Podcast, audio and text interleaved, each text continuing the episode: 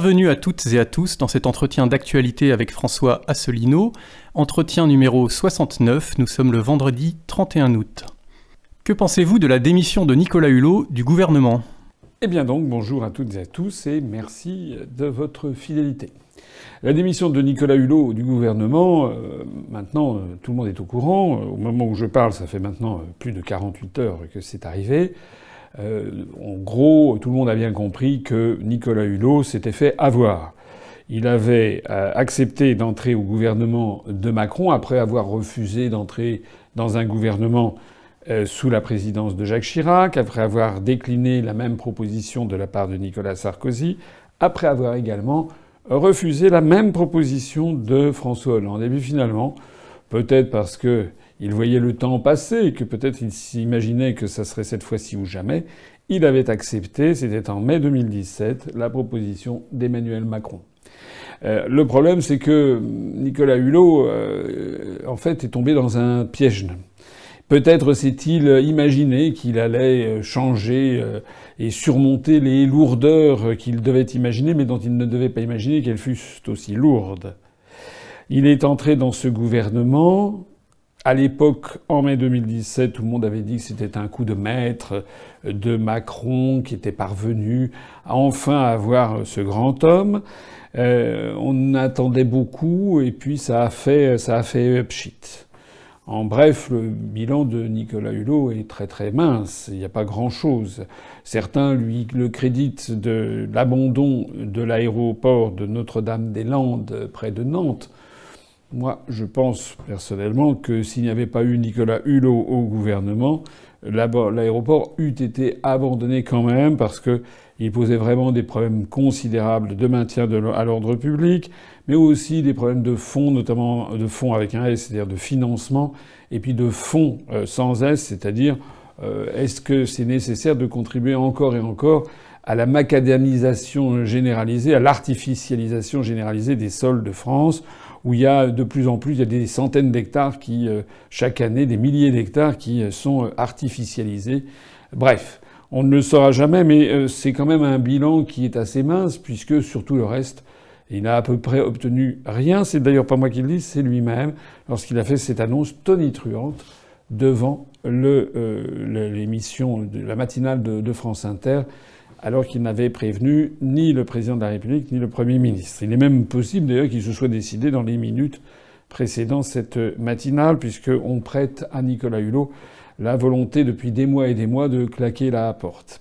Alors qu'est-ce qu'on peut dire? Ben, Je renvoie à ce que je disais ici même dans cet entretien d'actualité, c'était le 17 mai 2017 où j'avais annoncé exactement ce qui allait se passer. C'est-à-dire que Nicolas Hulot allait essayer de faire son métier, que progressivement il serait verrouillé par toute une série d'obstacles euh, dirimants, et puis euh, au bout du compte, lassé d'être critiqué par les associations écologistes, brocardé par les uns et par les autres, eh il finirait par claquer la porte et faire un feu d'artifice.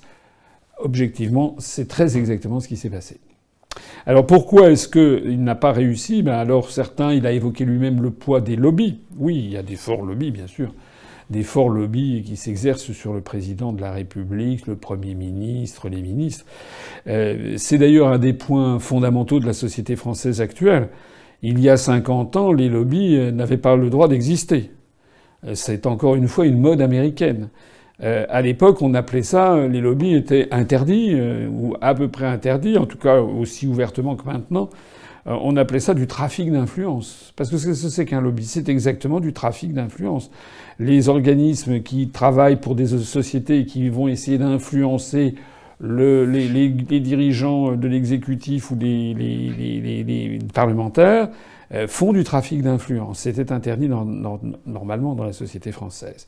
Sous l'influence américaine, sous l'influence anglo-saxonne, on a désormais toléré euh, que les lobbies soient là pour venir faire valoir leurs intérêts. Mais lorsqu'un lobby fait valoir son intérêt, lorsque c'est un groupe industriel, un groupe pharmaceutique qui fait valoir son intérêt, eh, il le fait valoir au détriment de qui, à votre avis Au détriment du peuple. Parce que le peuple n'a pas de lobby. Le peuple, son seul lobby, ce sont les élections. Et puis ensuite, ce sont les parlementaires qui sont là, normalement, pour porter euh, la volonté du peuple.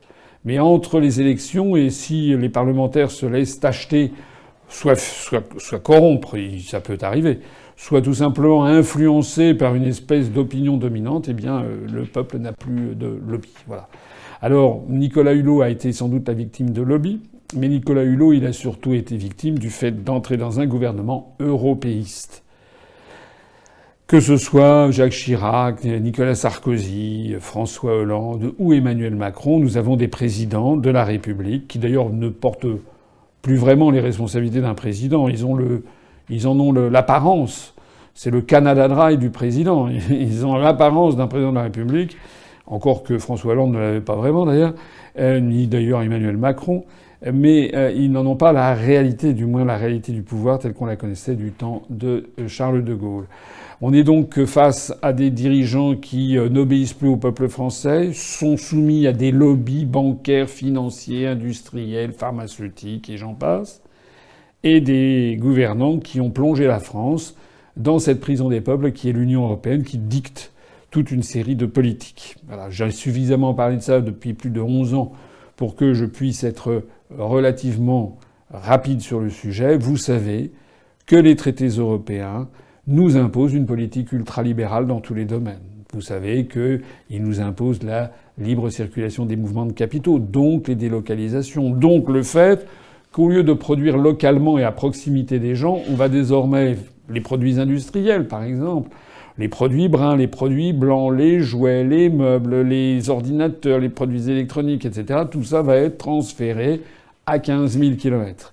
Ce qui est fabriqué à 15 000 km, si on veut que ça vienne en France, il faut une noria de supertankers pour les hydrocarbures, une noria de, de, de, de porte-conteneurs géants qui passent euh, par le cap de Bonne-Espérance, qui font 20 000, 25 000 kilomètres sur les océans. Bah, tout ça, tout ça, ça, ça, ça coûte de l'argent, ça dégage, euh, ça, ça consomme des hydrocarbures. Euh, ça pollue les océans. Euh, il y a très régulièrement d'ailleurs des conteneurs qui basculent à travers, qui, tombent des porte-conteneurs. Euh, ça favorise les développements, l'émission de gaz à effet de serre. Ça développe l'industrie dans des pays comme la Chine, le Bangladesh, l'Inde, où les législations sur la protection de l'environnement sont extrêmement faibles.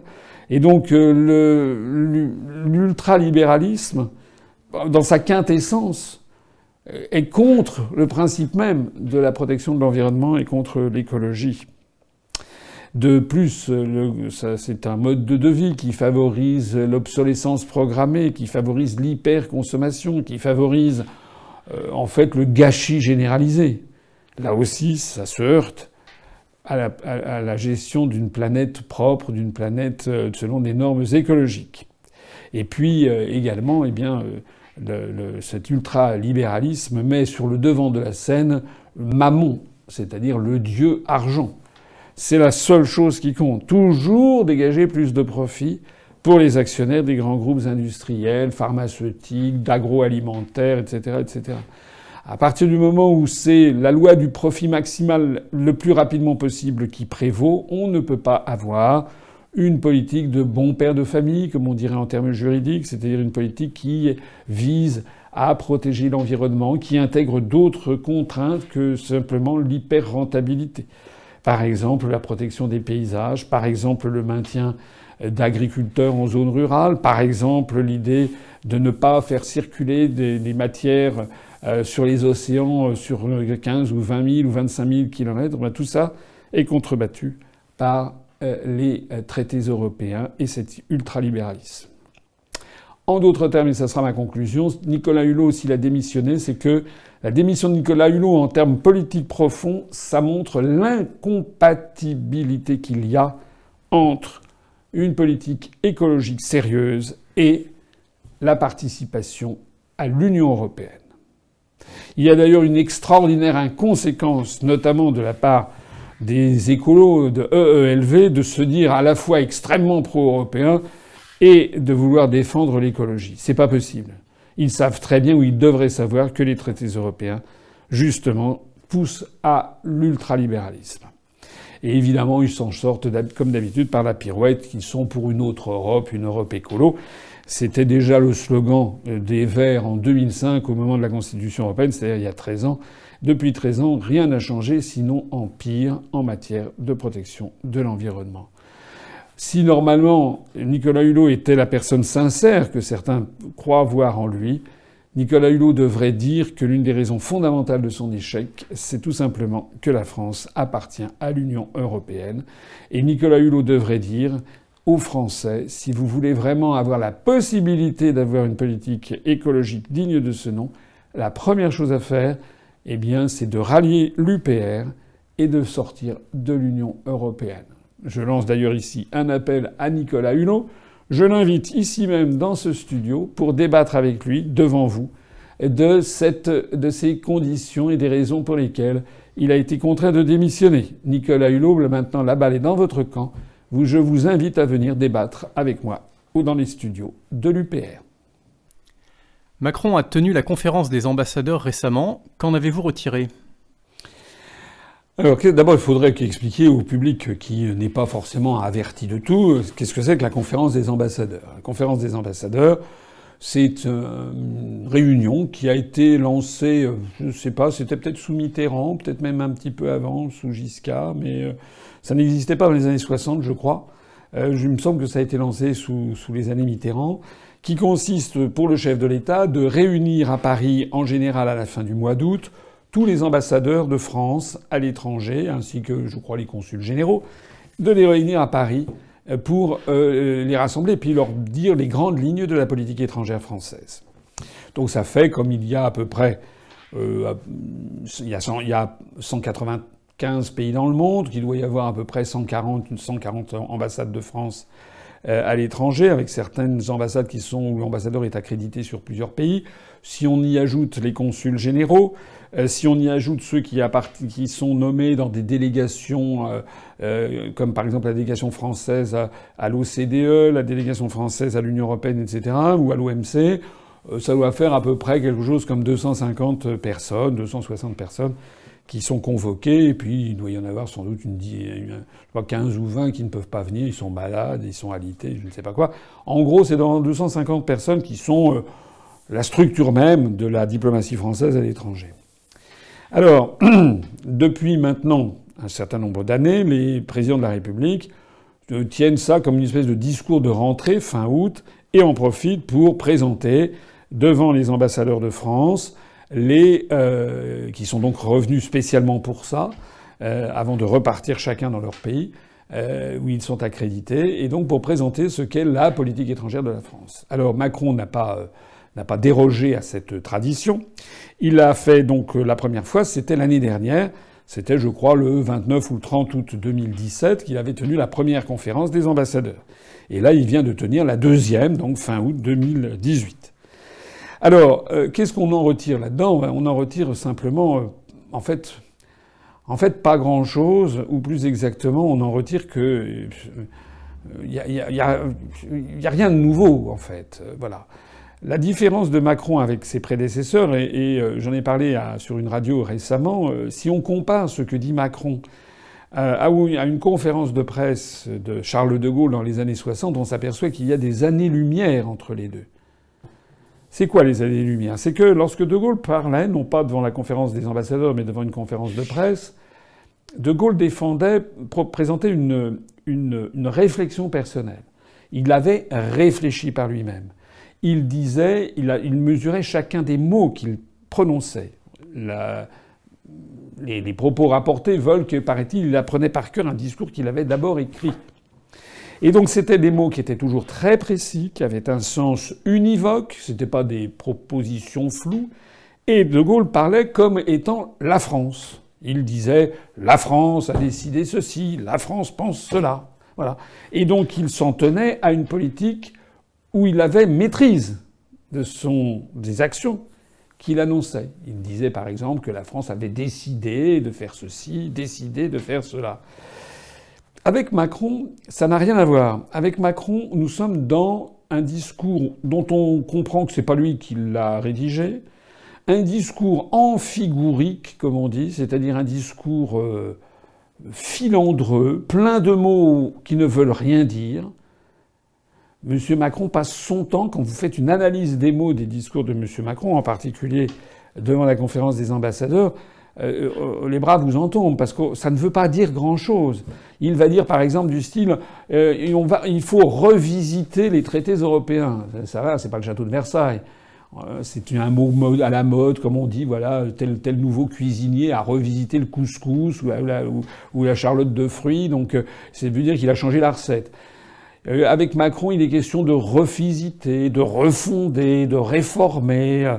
Tout ça, c'est très vague parce qu'on ne sait pas quelles sont les réformes, on ne sait pas euh, revisiter ce que ça veut dire exactement.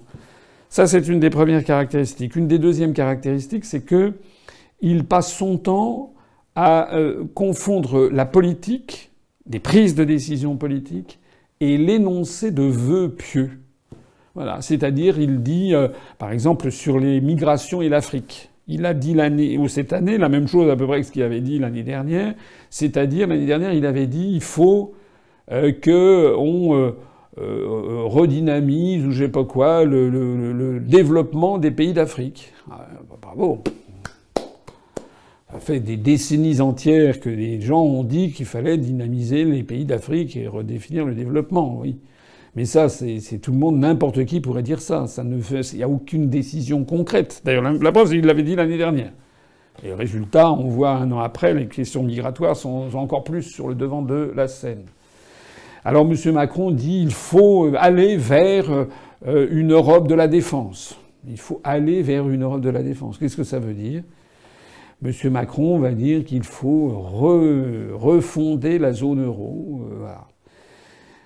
Donc tout ça, ce sont des vœux pieux, et ce sont des choses qui ne dépendent pas que de la France. Je disais à l'instant que Charles de Gaulle, quand il disait la France a décidé de faire ci, a décidé de faire ça, Macron, il dit ah, c'est pas la France a décidé de. Macron s'est dit euh, il faut que l'Europe euh, se mobilise. Je proposerai si euh, il faudrait que l'Europe fasse ça, etc.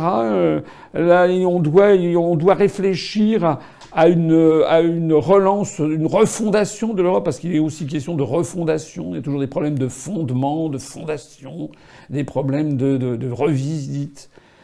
Le problème de tout ça, c'est que ça ne dépend pas de la France. Voilà. Quand M. Macron dit, et voilà, on va réformer la zone euro, tout le monde ricane parce que tout le monde sait qu'il y a 28 euh, États dans l'Union européenne, dont 18 sont dans la zone euro, et donc de toute façon, ce que pourra dire M. Macron devra ensuite subir le feu des critiques et des oppositions de tous les autres États. En d'autres termes, eh bien, euh, eh bien, rien. C'est-à-dire que ce discours de M. Macron dans la conférence des ambassadeurs, c'est comme celui qui a eu lieu en 2017. Ça noircit quelques pages de journaux, hein, dans le Figaro, dans le Monde. On, on, va consacrer deux grandes pages dans les échos. Et puis, euh, ben, ces feuilles de papier, trois jours après, euh, ça sert à emballer les œufs sur les marchés, parce que en fait, tout le monde s'en fiche. Voilà. Alors, il y a quand même à remarquer, euh, pour c'est un peu cocasse, que l'année dernière, dans la conférence des ambassadeurs de 2017, Macron avait fait tout un passage sur la transition écologique, dont il se voulait le, le chantre mondial, le héros planétaire, comme pour la refondation de l'Europe. Et Macron nous avait indiqué que grâce à la présence de Nicolas Hulot, ministre d'État, eh bien la France avait maintenant une politique cohérente qui allait pouvoir faire évoluer la défense de l'environnement, la biodiversité, etc., etc., etc. le hasard a voulu, le hasard du calendrier a voulu que cette fois-ci, eh bien, on sache ce qu'il fallait en, en, retenir, puisque justement Nicolas Hulot a claqué la porte en disant qu'il ne pouvait rien faire. Ça veut donc dire, à contrario, que le discours de l'an dernier de Macron, du moins déjà sur cet aspect, était un mensonge et honté.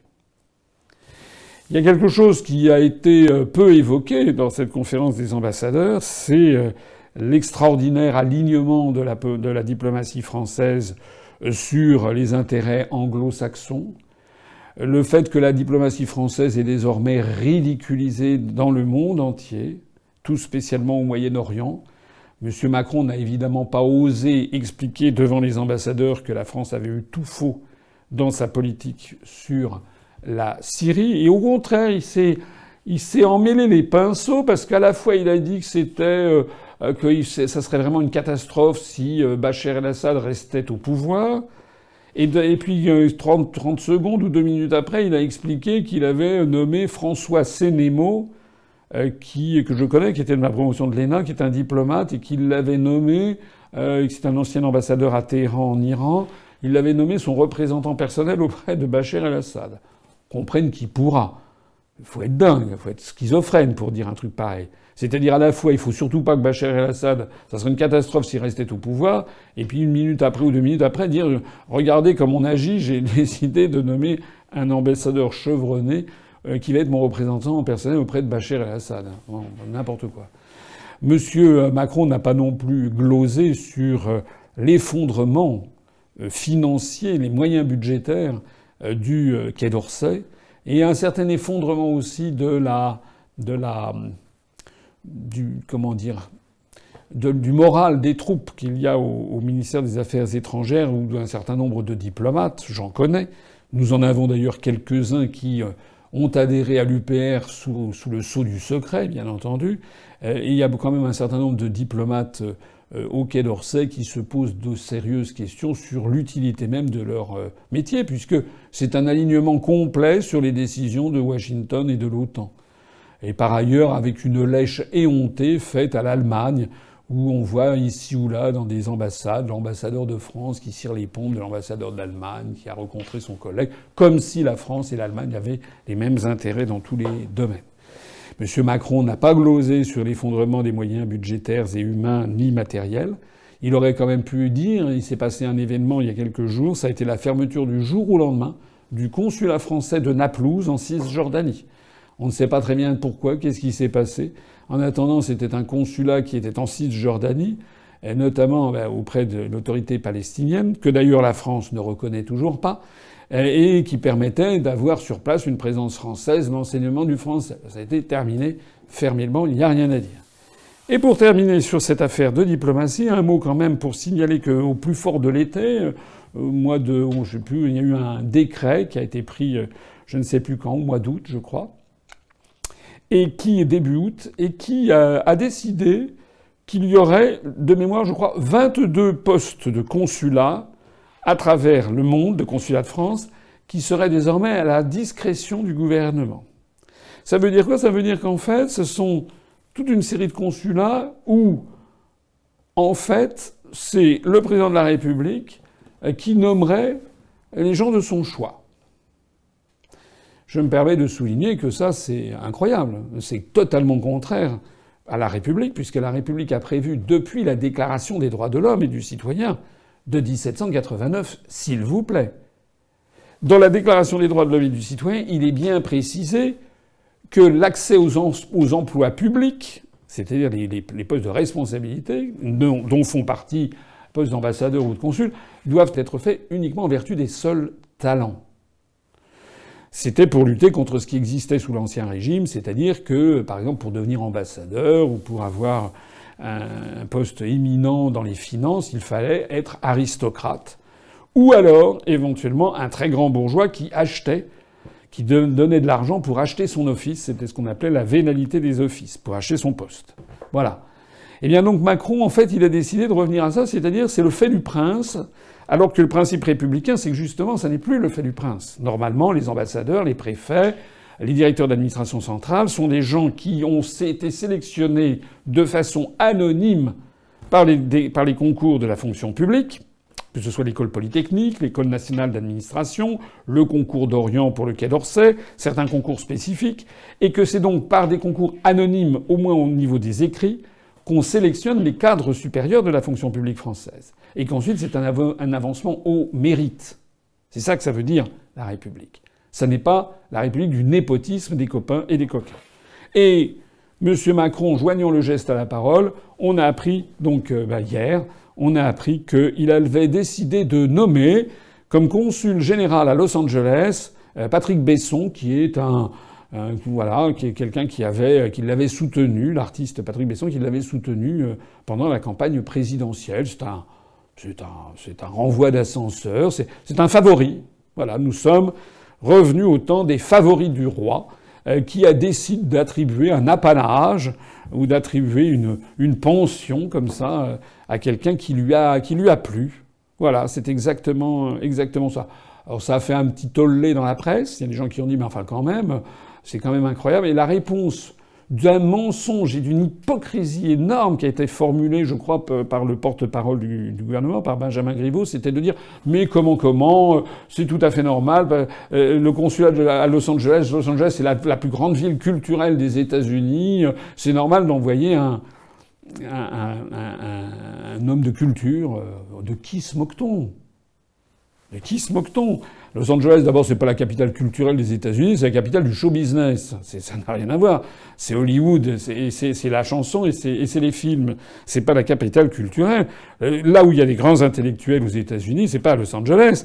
Ça va être à New York, ça va être à Boston, ça va être à Philadelphie, ça va être à Chicago un petit peu, ça va être à, San Francisco. Mais c'est pas à Los Angeles.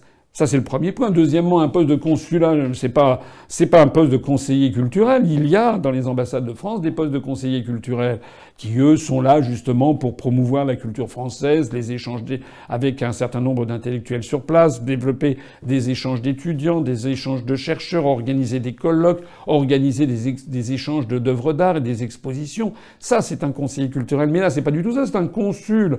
Un consul, c'est celui qui s'occupe de, bah, des Français qui sont enregistrés au consulat de Los Angeles, comment ils sont enregistrés, où est-ce qu'ils mettent leurs enfants. Ça n'a rien à voir. Donc en réalité, c'est un mensonge, c'est un mensonge dans un népotisme. En fait, Patrick Besson voulait tout simplement être nommé euh, euh, à Los Angeles dans un poste qui doit être, je ne sais pas combien c'est payé, mais à mon avis, ça, m'étonnerait que ça soit payé en dessous de 15 000 euros par mois, donc 80% euh, sans impôt. Euh, et voilà, il a envie de prendre du bon temps. Et puis, comme il est copain avec euh, Madame Brigitte Macron, eh bien, le roi, écoutant sa Pompadour, a décidé de nommer, de nommer ce monsieur au consulat de Los Angeles. Voilà. Ça, ça n'était pas dans la conférence des ambassadeurs, mais très concrètement, c'est finalement peut-être la chose la plus concrète qui restera de cette disposition de M. Macron à se mêler de la diplomatie. Monsieur Macron a critiqué le comportement des Gaulois à Copenhague. Qu'en pensez-vous? Avant de vous répondre, je vais faire une toute petite, un tout petit incident, un petit aparté. Vous avez ici, pour toutes les personnes qui me regardent, vous avez ici une petite touche en bas de l'écran où il y a marqué Abonnez-vous si vous n'êtes pas déjà abonné à notre chaîne. Je vous suggère très très fortement de vous abonner, de cliquer dessus, parce que vous pourrez ainsi être en contact avec nous, enfin être informé régulièrement de nos vidéos et euh, les suivre. Et puis ça améliore le référencement de notre chaîne. Mais il n'y a pas que la touche abonnez-vous qu'il faut cliquer, il y a également une petite cloche qui est à côté sur laquelle il faut cliquer après s'être abonné, il faut cliquer sur la cloche. Parce que quand vous aurez cliqué sur la cloche, à ce moment-là, vous aurez des notifications qui parviendront directement sur votre ordinateur dès que nous mettons en ligne une nouvelle vidéo. Et c'est important parce que ça aussi, ça améliore le référencement. Notre chaîne en ce moment, la chaîne YouTube de l'UPR, a une très forte croissance. C'est l'une des plus fortes croissances de toutes les chaînes politiques françaises. Et nous sommes très très bien placés. Et on veut justement, puisque les médias français nous boycottent, eh bien nous avons décidé d'avoir, nous, notre propre chaîne qui se développe très rapidement. Alors maintenant, ceci étant fait, je réponds à votre question. Votre question, effectivement, porte sur les déclarations que Macron a faites hier ou avant-hier. Il s'est rendu au Danemark avant de partir ensuite en Finlande. Il, fait des voyages comme il n'a pas grand-chose à faire puisqu'il n'est jamais que le larbin d'une oligarchie qui lui a dit que c'est ce qu'il fallait faire.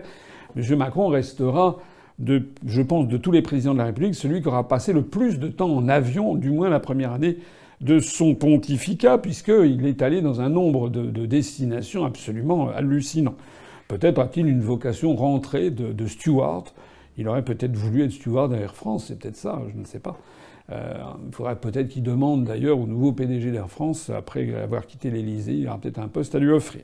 En attendant, en attendant, effectivement, Macron est allé à Copenhague, il a été reçu, il y a eu un dîner, enfin une réception officielle, avec euh, le chef d'État danois, qui se trouve être une femme, qui se trouve être une reine, la reine Margrethe de Danemark, qui a été mariée à un, enfin, qui est mariée à un Français, Henri de Montpezat, qui euh, est devenu le prince consort et lequel d'ailleurs a fait preuve de mauvaise humeur, je crois, il y a un an, en décidant qu'il ne participerait plus à aucune réception officielle parce que on lui a toujours dénié un certain nombre de préséances protocolaires. Il a toujours été le, prince consort et non pas l'équivalent du, roi. Donc la reine Margrethe a offert un déjeuner ou un dîner à Emmanuel Macron. Et celui-ci a trouvé malin de faire tout un, dégagement sur le fait que les Danois étaient un grand peuple, un peuple luthérien, qui avait adopté la flexi-sécurité, c'est-à-dire la possibilité d'avoir des contrats de travail extrêmement flexibles et ci et ça, que ça expliquait la religion luthérienne et la flexi-sécurité expliquaient euh, que le Danemark se portait beaucoup mieux que la France, en gros, et que malheureusement en France, ben, on était affublé d'un gros problème, c'était le, le, peuple français. Voilà qu'il a appelé les Gaulois, qui seraient réfractaires à tout changement. Alors tout ça est absolument, mais absolument scandaleux. La première chose qui est scandaleuse, c'est qu'un président de la République française, il est là normalement pour défendre et pour protéger le peuple français. C'est comme des parents, si vous voulez, ils sont là normalement pour défendre et pour protéger leurs enfants. Ils sont pas là pour aller voir, je sais pas, quand on va voir un professeur, quand on va voir un médecin, passer son temps à dénigrer son fils ou sa fille en disant regardez comme elle est nulle. Ça, c'est un mauvais parent. Les bons parents sont ceux qui, justement, prennent la défense de leurs enfants tout en essayant effectivement de les éduquer, de les élever, de leur assurer le meilleur bien-être. Eh bien, normalement, un président de la République française devrait agir comme ça. Ça n'est pas le devoir, n'est pas le rôle du président de la République française que de se répandre à travers la planète pour en permanence critiquer ses compatriotes. D'ailleurs, ça serait la première fois, on pourrait dire qu'il a eu un moment d'absence, mais c'est une constante. Macron s'était rendu en août 2017 en Roumanie, il avait déjà sorti euh, que les Français détestaient les réformes. Ça avait déjà fait scandale. Et puis ensuite, c'était un mois après, en septembre 2017, il était allé à Athènes et devant, dans les, jardins de l'ambassade de France, devant la communauté française expatriée qui était réunie à, Athènes, il avait traité les Français, il avait laissé entendre que les Français étaient euh, fainéants, étaient euh, cyniques, etc. Là aussi, ça avait fait un tollé. Et maintenant, c'est les Gaulois qui sont réfractaires au changement. Mais si Macron si Monsieur Macron, vous détestez à ce point les Français, mais vous savez, il y a quelque chose qui est extrêmement simple. Vous faites comme Nicolas Hulot. Vous allez à la radio ou à la télévision et vous dites écoutez, voilà, j'en ai assez, je ne peux rien faire, je déteste les Français, donc j'ai décidé de m'en aller. Vous trouverez bien Goldman Sachs ou Georges Soros ou je ne sais pas qui pour vous, pour vous, pour vous, euh, pour vous embaucher, ou le président d'Air France, le Canadien anglophone que vous avez fait nommer à la tête d'Air France. Ils trouveront bien à vous embaucher. Ce qui est intolérable, c'est que, en faisant ça, M. Macron se croit plus malin que tout le monde. En fait, il ne montre qu'une chose en fait, c'est sa haine et son mépris des Français. J'ai rappelé les déclarations qu'il avait faites en Roumanie, en Grèce, au Danemark, mais tout le monde a à l'esprit des déclarations insensées qu'il avait faites avant même d'être élu, quand il avait parlé d'ouvrières bretonnes qui étaient toutes à moitié illettrées, quand il avait dit également que, hein, pour, se, euh, se payer un costard, il fallait travailler, etc., etc. Euh, il avait, euh, dans tous les cas, montré un mépris incroyable pour les Français. Et pas seulement du mépris, mais une certaine forme de haine. La deuxième chose qu'il faut dire, c'est que ces propos sont très mal perçus à l'étranger. Est-ce que, vous imaginez, par exemple, Vladimir Poutine, président de la Fédération de Russie, venant en France et commençant à expliquer que vraiment les Russes sont, nuls, et commençant à critiquer son propre peuple? Ou vous imaginez le président Xi Jinping se rendant, euh, je ne sais pas, en Angleterre et commençant à dire que les Chinois sont en dessous de tout? Ou le président des États-Unis euh, se rendant, euh, je ne sais pas en Papouasie-Nouvelle-Guinée, expliquant que les Américains, vraiment, ça ne le fait pas? Voilà. Non, vous n'imaginez pas ça. Vous n'imaginez pas ça parce que c'est totalement incongru. On serait, on serait gêné. Ben, les Danois ont certainement été gênés. Derrière le sourire, ils ont certainement été très gênés de cette sortie. Et puis il y a encore une troisième chose à dire sur cette affaire. C'est l'imbécilité intrinsèque de la déclaration de Macron à Copenhague. Il, pense, il trouve effectivement, c'est vrai, que la situation économique euh, et sociale au Danemark est meilleure qu'en France. En France, où on a un taux de chômage record, etc. Ça, c'est exact. Mais M. Macron, plutôt que d'aller parler de la religion luthérienne, ou plutôt que de faire référence aux Gaulois qui seraient, euh, qui seraient euh, rétifs au changement, vous auriez peut-être pu vous remarquer un petit point de détail qui a dû vous échapper. C'est que le Danemark a refusé l'euro. Le Danemark a conservé sa monnaie nationale justement parce qu'il avait refusé le traité de Maastricht. Et grande catastrophe, il avait fallu remodeler cette affaire. Le fait que le Danemark ait conservé sa monnaie nationale est peut-être pour un petit peu plus de choses que la religion luthérienne ou que le fait que les Vikings euh, acceptent plus le changement, selon vous, que euh, les Gaulois. Quelle incompétence doublée d'une telle suffisance. Je crois qu'on n'a jamais vu quelqu'un d'aussi, euh, d'aussi incompétent et d'aussi suffisant que Macron. Quand par ailleurs, et ça sera la conclusion, il parle des Gaulois, bon, c'est bon. C'est vrai que le fond de l'histoire de, France, j'en ai parlé, j'ai fait une, conférence sur l'histoire de France. À l'origine de l'origine, sur le territoire que nous habitons, il y avait effectivement des Celtes et des Gaulois. C'est bien connu. Ensuite, ça a été présenté, magnifié dans notre histoire nationale euh, sur le, peuple gaulois. Mais euh, depuis lors, il y a eu énormément d'apports il parlait des Gaulois actuellement, il y a quelque chose d'un peu méprisant d'ailleurs, et c'est même presque un langage de banlieue. Hein. Les Gaulois, ça serait ceux qui, qui ne seraient pas d'origine, d'origine immigrée. Donc tout ça, en fait, est extrêmement indécent, extrêmement malséant. Pour tout dire, montre que Macron n'a absolument aucune compétence pour être chef de l'État et président de la République française. Alors, si vous me permettez, on voit beaucoup de choses aujourd'hui sur Internet euh, au sujet de la loi Chiappa et des possibles influences sur la, pédophilie. Euh, on aimerait revenir dessus. Euh, qu'est-ce que vous pensez de cette loi Chiappa oui, alors on a reçu un certain nombre de courriers d'internautes, parfois des adhérents de l'UPR, assez souvent des gens qui ne le sont pas, qui euh, nous ont écrit pour dire qu'il fallait prendre position sur la loi Chiappa, avec d'ailleurs certains courriers qui étaient extrêmement véhéments. C'est une loi qui encourage la pédophilie. C'est un scandale, Monsieur Asselineau, que vous n'ayez pas, vous n'en ayez pas encore parlé. Quand est-ce que vous allez en parler, etc., etc. Alors, je vais en parler. Je vais en parler. D'abord, cette loi, elle a été votée le 3 août dernier. Deuxièmement, moi, je ne suis pas un spécialiste de ces questions.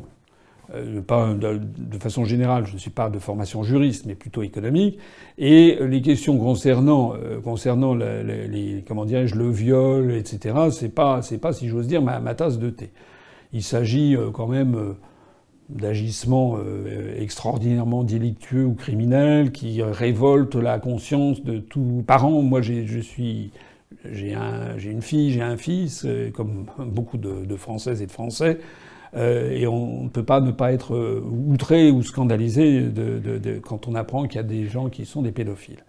Donc déjà, c'est un sujet que je n'aime pas aborder. Je n'aime pas non plus aborder ce sujet pour une autre raison, c'est que nous sommes en dehors de la charte de l'UPR qui euh, nous fait, qui nous conseille à tous de nous concentrer sur les sujets les plus importants qui sont la récupération de l'indépendance et de la souveraineté nationale. Cela étant, il y a eu un tel émoi dans une partie de la population, c'est comme pour les vaccins il y a quelques, mois, que ben, il faut quand même que je, que je m'exprime. Qu'est-ce que je pourrais dire là-dessus? Ben, Moi, je me suis renseigné. J'ai regardé ce que disaient les uns, j'ai regardé ce que disaient les autres. J'ai essayé de comprendre en profondeur. Le sentiment que j'en ai euh, eu, c'est d'abord que quoi que je vais dire maintenant, je vais avoir des gens qui vont me critiquer. C'est pour ça que c'est un sujet empoisonné. Si je, si je, si je prends fait et cause pour la loi Schiappa, on va dire que je, je sais pas que je fais partie de réseau pédophile. Si je prends, euh, si je dis que c'est une, cette, cette loi est un scandale absolu, que c'est euh, le, débarquement de la pédophilie généralisée avec les réseaux pédophiles, il y en a d'autres qui vont me traiter de complotiste, de conspirationniste, d'excité, etc. Moi, là-dedans, j'essaie de comprendre et j'essaie de dire ce qui me paraît la vérité. La vérité, si j'ai bien compris, c'est que cette loi Schiappa, en fait, est une loi mal foutue, qui euh, n'a pas du tout euh, été ce qui était prévu. Ce qui était prévu, c'est que cette loi, d'abord, elle a plusieurs éléments dans, la loi. Il y a un premier élément qui concerne le, le harcèlement contre les femmes. Cette partie-là, semble-t-il, ne fait pas grief parce que, bon, euh, c'est vrai que en 2018, on ne tolère plus, on tolère de moins en moins, surtout les, femmes évidemment, tolèrent de moins en moins d'être constamment abordé dans la rue par des propos machistes d'hommes. De, c'est vrai, c'est quelque chose qui, existe. Faut-il régler ça par la loi? Je ne suis pas sûr, mais enfin, en tout cas, il n'y a pas de critique sur cet aspect-là des, des, choses. Je pense que c'est quand même plutôt bien. Je pense que c'est plutôt bien qu'on euh, essaye de d'influencer la société pour qu'une bah, une jeune femme qui se promène dans les rues d'une grande ville ne soit pas constamment importunée. Il y a eu des, cas qui ont été montrés sur Internet qui sont euh, scandaleux. Ça, c'est le premier volet. Il y a un deuxième volet qui porte justement sur les questions concernant euh, la sexualité avec les enfants. Alors, contrairement à ce qui a été sorti sur Internet, il y a beaucoup de choses qui ont été dites qui sont fausses. C'est-à-dire a des gens qui disent que ça favorise la, pédophilie parce que maintenant il n'y aurait plus besoin de, il faudrait que les, que les, que les mineurs euh, prouvent qu'ils étaient, euh, qu'ils n'étaient pas consentants pour qu'il y ait viol. Alors qu'avant c'était pas vrai. Non, non, non, non. C'est pas du tout comme ça que les choses se sont passées. C'était déjà le cas avant. Ce qui s'est passé justement, c'est que la loi SCAPA voulait justement empêcher ce qui s'est produit l'année dernière ou en 2016, où il y a eu coup sur coup deux jeunes filles, mais deux, deux, fillettes, on peut dire, de 10 ans et de 11 ans. Euh, il y a eu des procès parce qu'elles avaient été violées, et puis en définitive, elles n'ont pas. Euh, il y a un procès, je crois, que une petite fille qui n'a pas pu prouver qu'elle n'était pas consentante, et donc euh, son violeur présumé a été, relaxé. ça a fait beaucoup de, beaucoup de bruit. Donc la loi Chiappa avait justement pour objet d'essayer d'empêcher cela. C'est-à-dire que, en dessous d'un seuil, toute relation sexuelle avec un mineur de moins de 15 ans serait immédiatement qualifiée de viol et donc sans le consentement de la victime. C'était ça l'idée d'origine. Et puis, si j'ai bien lu, notamment euh, l'article du Monde qui s'appelle Les décodeurs, il y a à boire et à manger d'ailleurs dans cette rubrique, mais là je l'ai lu et puis j'ai vérifié, ça m'a paru quand même assez justifié, euh, leurs analyses, c'est que le Conseil d'État a tiré la sonnette d'alarme en faisant valoir que ça risquait d'être inconstitutionnel. Et pourquoi? Parce que on peut avoir le cas, c'est déjà arrivé, de relations sexuelles entre une jeune fille de 14 ans et puis un garçon de 17 ans, et puis, s'il suffirait que 15 jours après le garçon de 17 ans passe euh, les 18 ans, d'un seul coup, il deviendrait majeur, et d'un seul coup, ipso facto, la relation deviendrait un viol, c'est-à-dire passible des assises, c'est-à-dire un crime. Alors que ça ne correspondrait pas à la réalité euh, de la situation. En fait, si on entre un petit peu dans ces détails, on s'aperçoit que les situations sont très compliquées sont très complexes. D'abord, la majorité sexuelle qui était n'a pas été vraiment fixée. On peut dire qu'elle était fixée à 15 ans, mais tous les enfants n'ont pas le même degré de maturité. Il y, a des, jeunes filles dont on peut dire qu'elles ont euh, la majorité sexuelle psychiquement à 13 ou 14 ans, d'autres peut-être à 16 ou 17, d'autres peut-être à 18 ans, je ne sais pas. Donc ce sont des sujets qui sont extrêmement compliqués et il faut quand même faire confiance à peu près aux juges. En attendant, ben, les concepteurs de la loi Chiappa ont dû revenir sur cette disposition, et donc un certain nombre d'associations y ont vu un scandale, et certains ont répandu la rumeur comme quoi ça affaiblissait les droits de la victime, ce qui n'est pas vrai.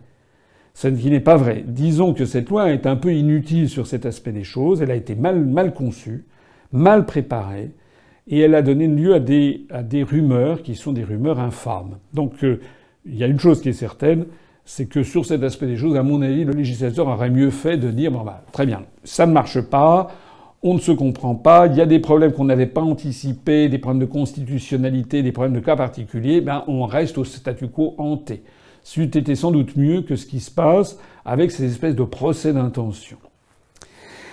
Je voudrais dire encore autre chose sur cette loi Chiappa, c'est il y a un troisième volet. Le troisième volet concerne euh, le niveau d'éducation. Et en particulier, ce qui a également ému un certain nombre de personnes, c'est l'introduction de euh, l'éducation sexuelle euh, dans l'éducation nationale, chez, les, chez les enfants, mais également dès la primaire. Alors, en fait, ces dispositions, semble-t-il, une partie d'entre elles, du moins, existaient déjà. Mais il est évident que les gens sont allés regarder ça d'un peu plus près et ont constaté qu'il y avait possibilité, possibilité de dérapage. Certains ont fait valoir que ce plan d'introduire euh, des cours de sexualité chez des, vraiment des petits enfants obéissait en fait à des directives qui venaient, euh, qui avaient été conçues dans des cénacles internationaux, dans des organismes qui sont parallèles à l'ONU ou bien qui viennent de, l'Union européenne et de, l'Europe. Qu'est-ce que je pense de ça? Personnellement, euh, personnellement, je pense que sur un sujet qui est comme ça, un sujet conflictuel, on devrait demander l'avis des Français. Je trouve complètement ahurissant, notamment vis-à-vis des familles, que Mme Schiappa, qui par ailleurs euh, a commis des écrits euh, qui ont, qui été répandus sur Internet et qui font que ça n'est pas vraiment une loi blanche.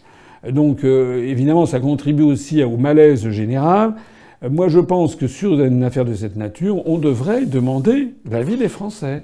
Je l'ai dit, nous, nous sommes en faveur de la démocratie. On est en faveur d'avoir un recours beaucoup plus massif au référendum. On devrait donc avoir, pourquoi pas, un débat sur l'éducation sexuelle à l'école, ça, puis demander aux Français est-ce que vous êtes d'accord, est-ce que vous n'êtes pas d'accord?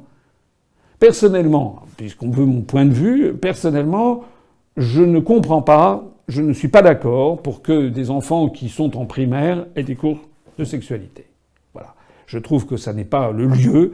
Euh, l'école, ça doit être un lieu où on doit apprendre des choses qui sont euh, les mathématiques, l'orthographe, la grammaire, le français. Après tout, ça fait quand même depuis que le monde est monde qu'il y a des enfants, et puis que les enfants deviennent des adultes, et puis euh, ben, il n'y a, pas de cours de sexualité, mais ça s'apprend, ça s'apprend, ça s'apprend comme ça, ça s'apprend par la vie, ça s'apprend avec les parents, les grands-parents, des amis, des frères, des sœurs, des copains, des copines, etc. Bon, je dis pas qu'il n'y a rien à améliorer. Je dis qu'il y a certainement des choses peut-être à faire. Je comprends la volonté de certains d'essayer euh, d'empêcher que se développent des archétypes, comme on a pu les voir avec, avec la stigmatisation de telle ou telle partie de la population. Je le comprends.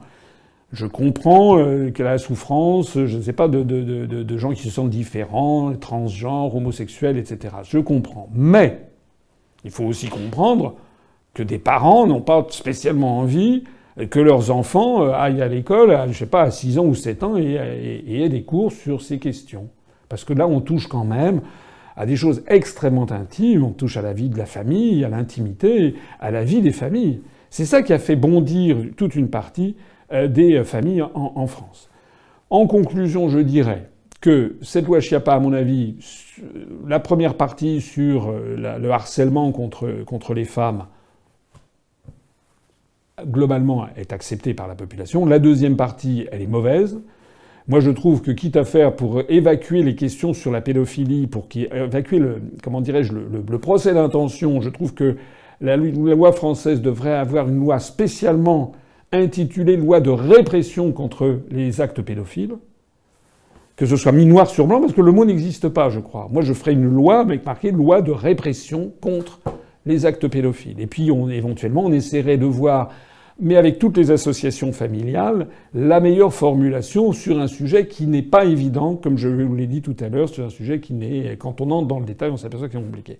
Quant au troisième élément, je pense que, autant je ne suis pas en désaccord peut-être que des adolescents qui ont 14-15 ans au lycée, ils aient des cours de biologie où on parle un peu de la sexualité, de la sexualité des hommes et des femmes. Euh, de, il faut vivre avec son temps.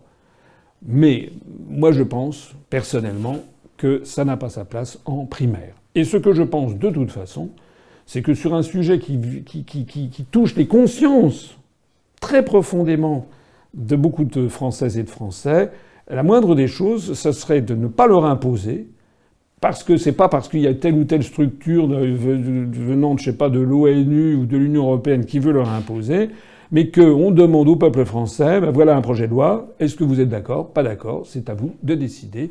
Ça s'appelle le référendum d'initiative populaire, ça fait partie de mon programme présidentiel. Une autre rumeur qui court beaucoup sur Internet, c'est au sujet du décret Valls qui aurait eu comme conséquence de supprimer la Constitution française. Oui, alors ça c'est également un sujet qui nous a été beaucoup, euh, euh, enfin beaucoup. On a reçu quelques courriers euh, régulièrement ou des gens qui postent sur Facebook.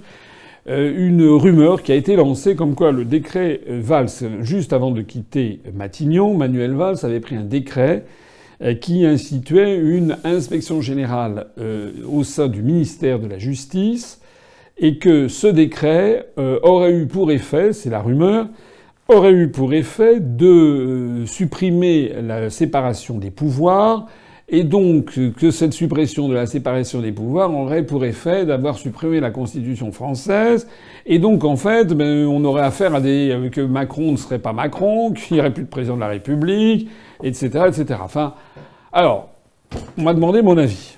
Moi, j'ai mis un certain temps à répondre parce que je n'aime pas, j'ai pas envie de répondre à tous les, toutes les rumeurs qui circulent. Mais comme cette rumeur est assez insistante, je crois qu'il est utile de mettre les, les, les points sur les i. Cette rumeur est absurde. Que les choses soient claires.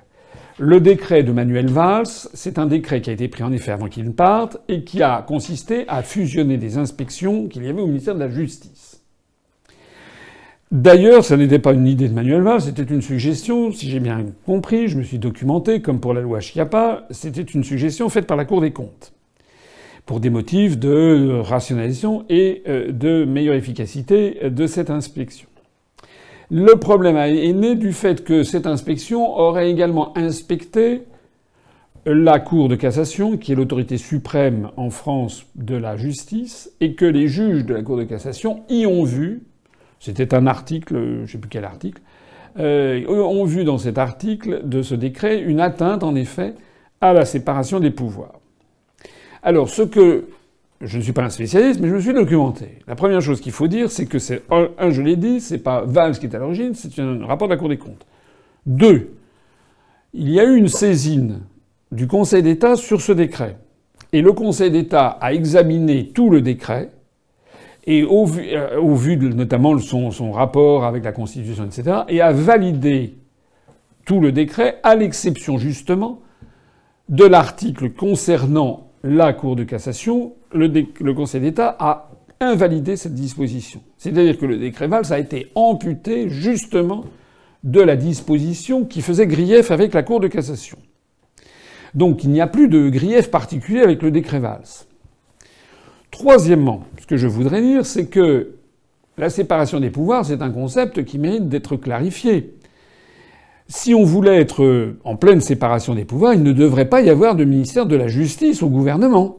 Le gouvernement étant l'exécutif, la séparation des pouvoirs, je rappelle à ceux qui m'écoutent que ça remonte au XVIIIe siècle, et notamment à la théorie de Montesquieu sur la séparation des pouvoirs, qui avait distingué l'exécutif, le gouvernement, le législatif, c'est-à-dire le Parlement, et le judiciaire, le pouvoir des juges.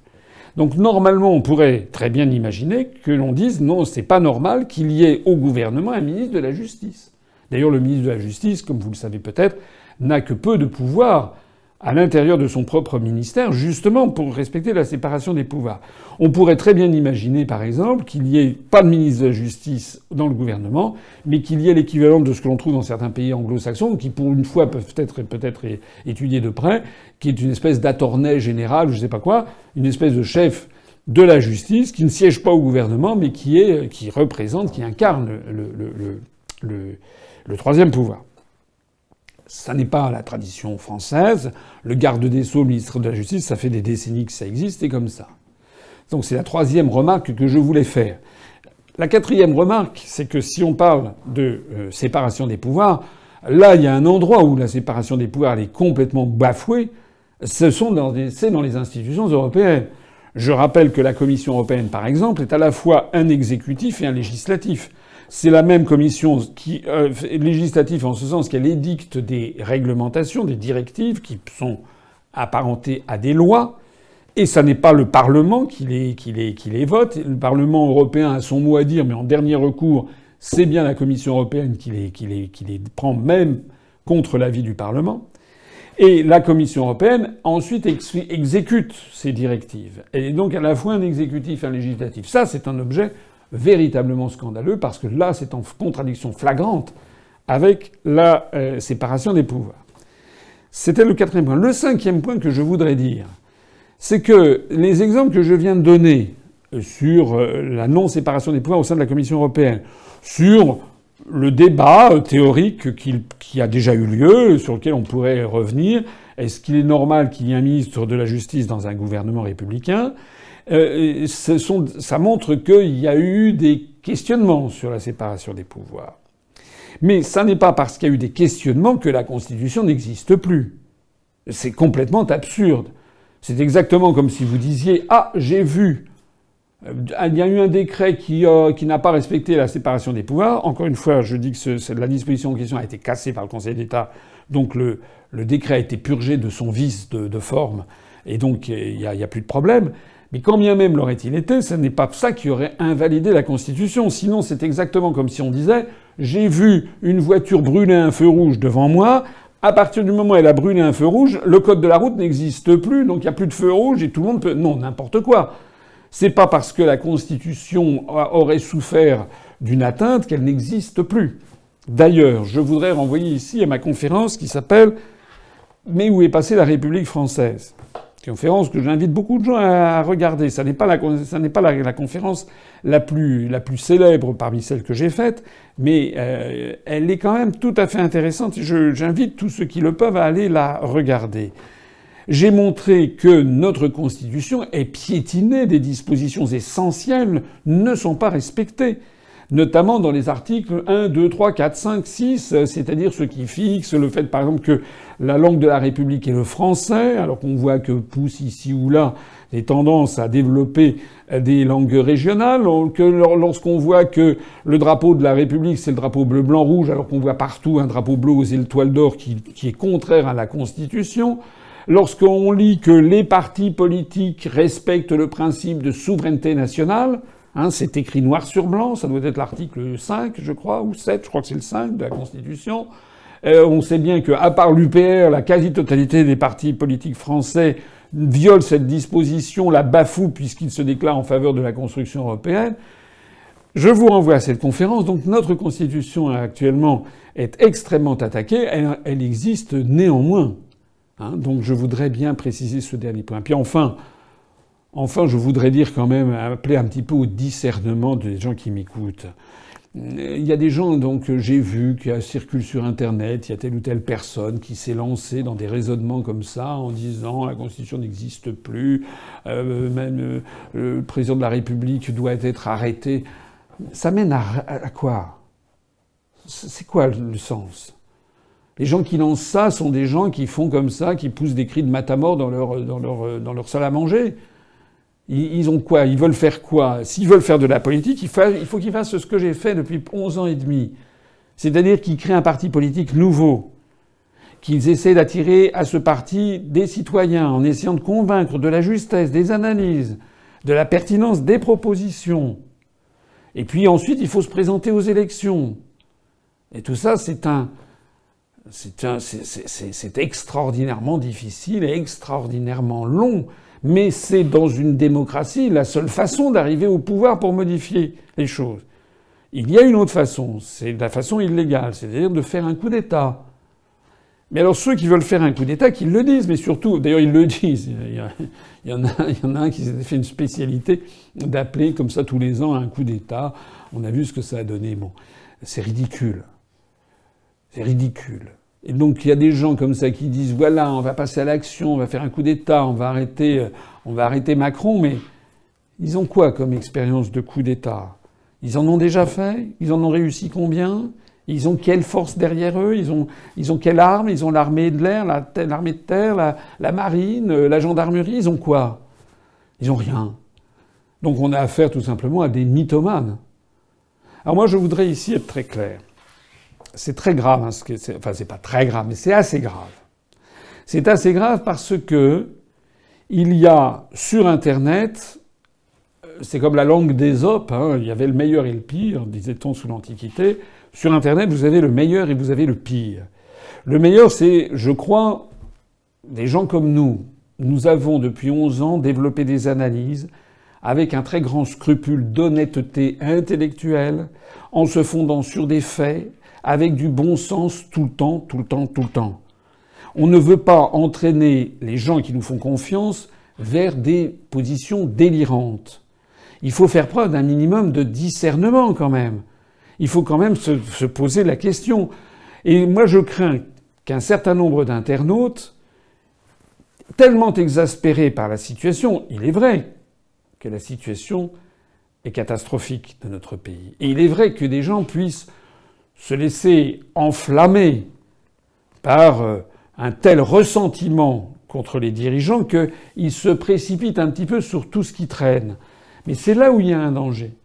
C'est là où il y a un danger parce que si on, fait sienne toutes les critiques qui existent sur Internet, on risque de se déconsidérer en allant dans le sens de quelque chose qui ne tient pas la route. Voilà, c'est comme on a vu euh, les gens qui disaient que la Terre était plate. Je me demande même s'il n'y a pas des officines qui ne sont pas spécialisées dans ce genre de choses. Parce que, vous comprenez, euh, si on met sur le même plan ce que nous nous disons, c'est-à-dire l'article 63 qui interdit les contrôles des mouvements de capitaux, l'article 63 du TFUE, est à l'origine des délocalisations. En tout cas, il en est le vecteur essentiel. Ça, c'est un fait absolument objectif. Mais si on met ça sur le même plan avec des gens qui disent la Terre est plate, eh bien, il y a un effet général de dire tout ça, c'est tout ça, ça va. Ça, c'est très important parce que c'est ce qu'on a essayé de me faire l'année dernière au moment de la campagne électorale. Rappelez-vous quand j'étais invité euh, sur les plateaux de radio ou de télévision, tout de suite, tous les journalistes étaient là, ou quasiment tous les journalistes étaient là en train de dire alors on dit de vous que vous êtes complotiste, conspirationniste, et on me sortait des choses que je n'avais jamais dites pour essayer de disqualifier l'ensemble. Voilà. Donc je vous le dis, si je ne réagis pas sur le champ, euh, c'est parce qu'il y a des choses qui ne sont pas exactes et je n'ai pas envie de réagir. Je dis à toutes les personnes qui me font confiance, faites-nous confiance. Depuis 11 ans et demi, j'ai montré personnellement, et les gens qui nous ont rejoints l'ont montré également, que nous sommes fiables en toutes circonstances, que nous ne nous laissons pas emballer ou enflammer par n'importe quelle critique qui circule sur Internet. Nous l'examinons, et si ça ne tient pas la route, nous n'en parlons pas. Faites-nous confiance. C'est d'ailleurs ce qui marche. C'est la raison pour laquelle notre site Internet est le plus consulté de tous les partis politiques français. Et il n'est pas consulté que par des adhérents et des sympathisants. Il est également consulté par des étudiants, qui veulent se renseigner, par exemple, sur le fonctionnement de l'euro, sur le fonctionnement des traités européens. Il ce site est consulté par des opposants, des gens, on le sait, par d'autres partis politiques, ou même par des puissances étrangères, ou par des journalistes qui viennent se renseigner sur notre site. C'est bien que ce site et les informations qui sont dedans sont valables. J'entends que ça le reste. Eh bien, merci pour ces précisions qui apporteront, j'espère, des réponses à ceux qui en attendaient. Et pour rester dans la politique euh, française, quel bilan pour l'université d'été de France Insoumise? Les derniers jours euh, du mois d'août ont été marqués pendant, je crois, deux ou trois jours euh, par la tenue de l'université d'été de la France Insoumise à Marseille.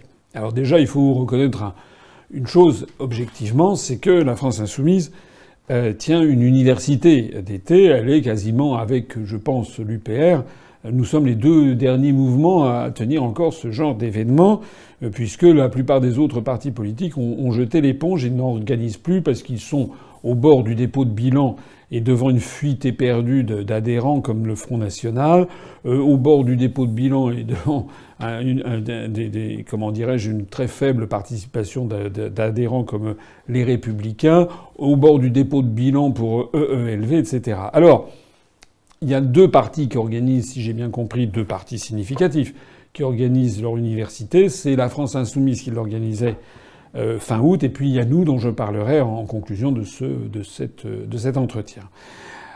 Alors moi, le bilan que j'en tire, c'est que euh, il y a quand même eu deux révélations importantes. La première révélation, c'est que M. Mélenchon a quasiment reconnu qu'il n'y avait pas de plan B. Il nous a bassinés pendant des, mois, des années même, avec un plan A et un plan B, s'agissant des questions européennes, c'est-à-dire la, clé de voûte de la politique française.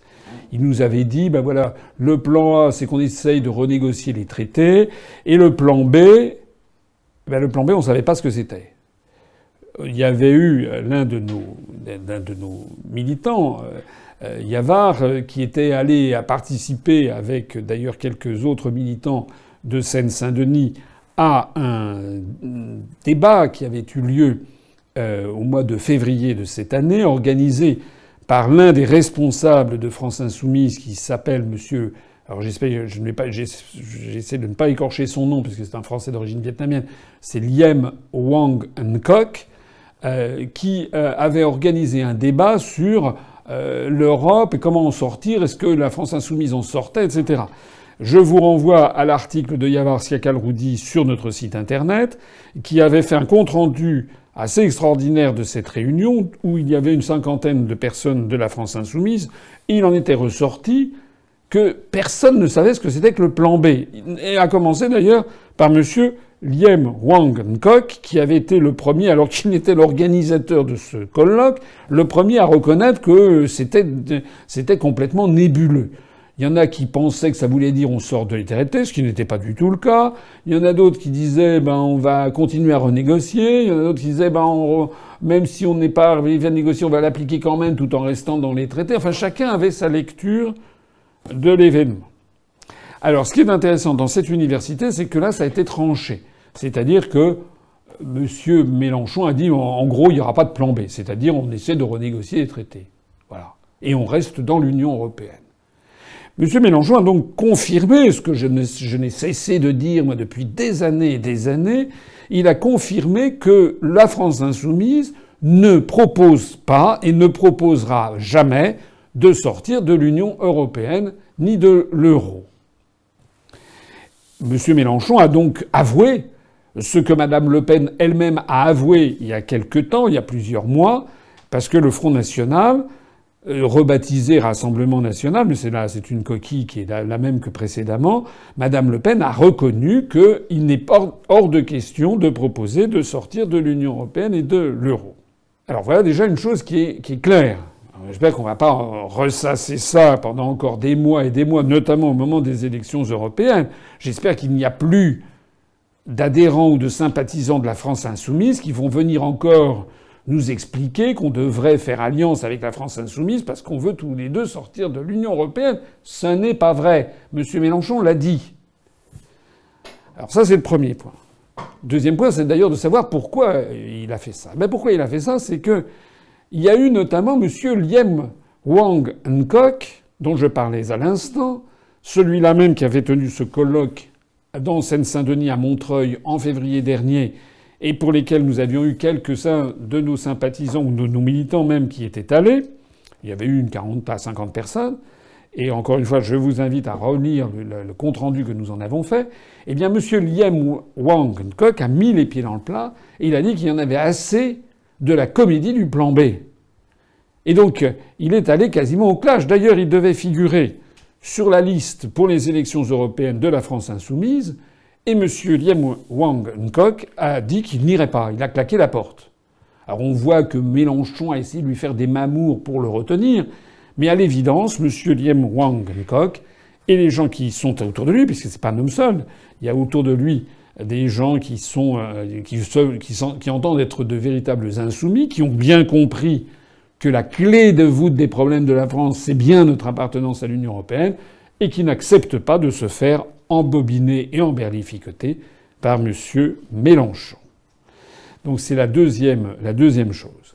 La troisième chose également qui, est à souligner qui explique aussi sans doute cette décision de M. Mélenchon, c'est qu'on prête à M. Mélenchon l'idée d'essayer de reconstituer une espèce d'union de la gauche et de faire alliance avec le Parti socialiste, du moins ce qu'il en reste, avec Génération.s, le truc de Hamon.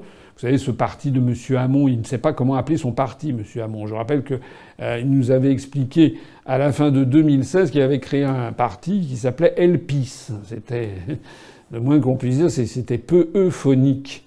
Euh, comme parti. Donc il y avait des gens qui l'avaient pris par la manche. Je lui ai dit non, c'est peut-être pas très heureux d'appeler son parti Elpis.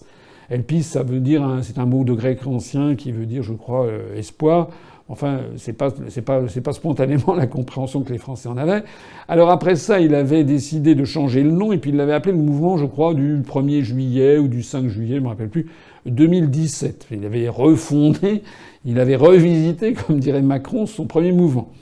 Et puis, ma manque de peau, ça n'a pas pu non plus. Alors, il en est à sa troisième, troisième expérience, c'est maintenant génération.s. Bon. En attendant, bah, ce petit monde semblerait-il peut-être pourrait faire alliance avec Mélenchon dans la perspective des européennes, mais à condition bien entendu qu'il n'y ait plus aucune ambiguïté sur le fait qu'il faut absolument rester dans l'Union européenne.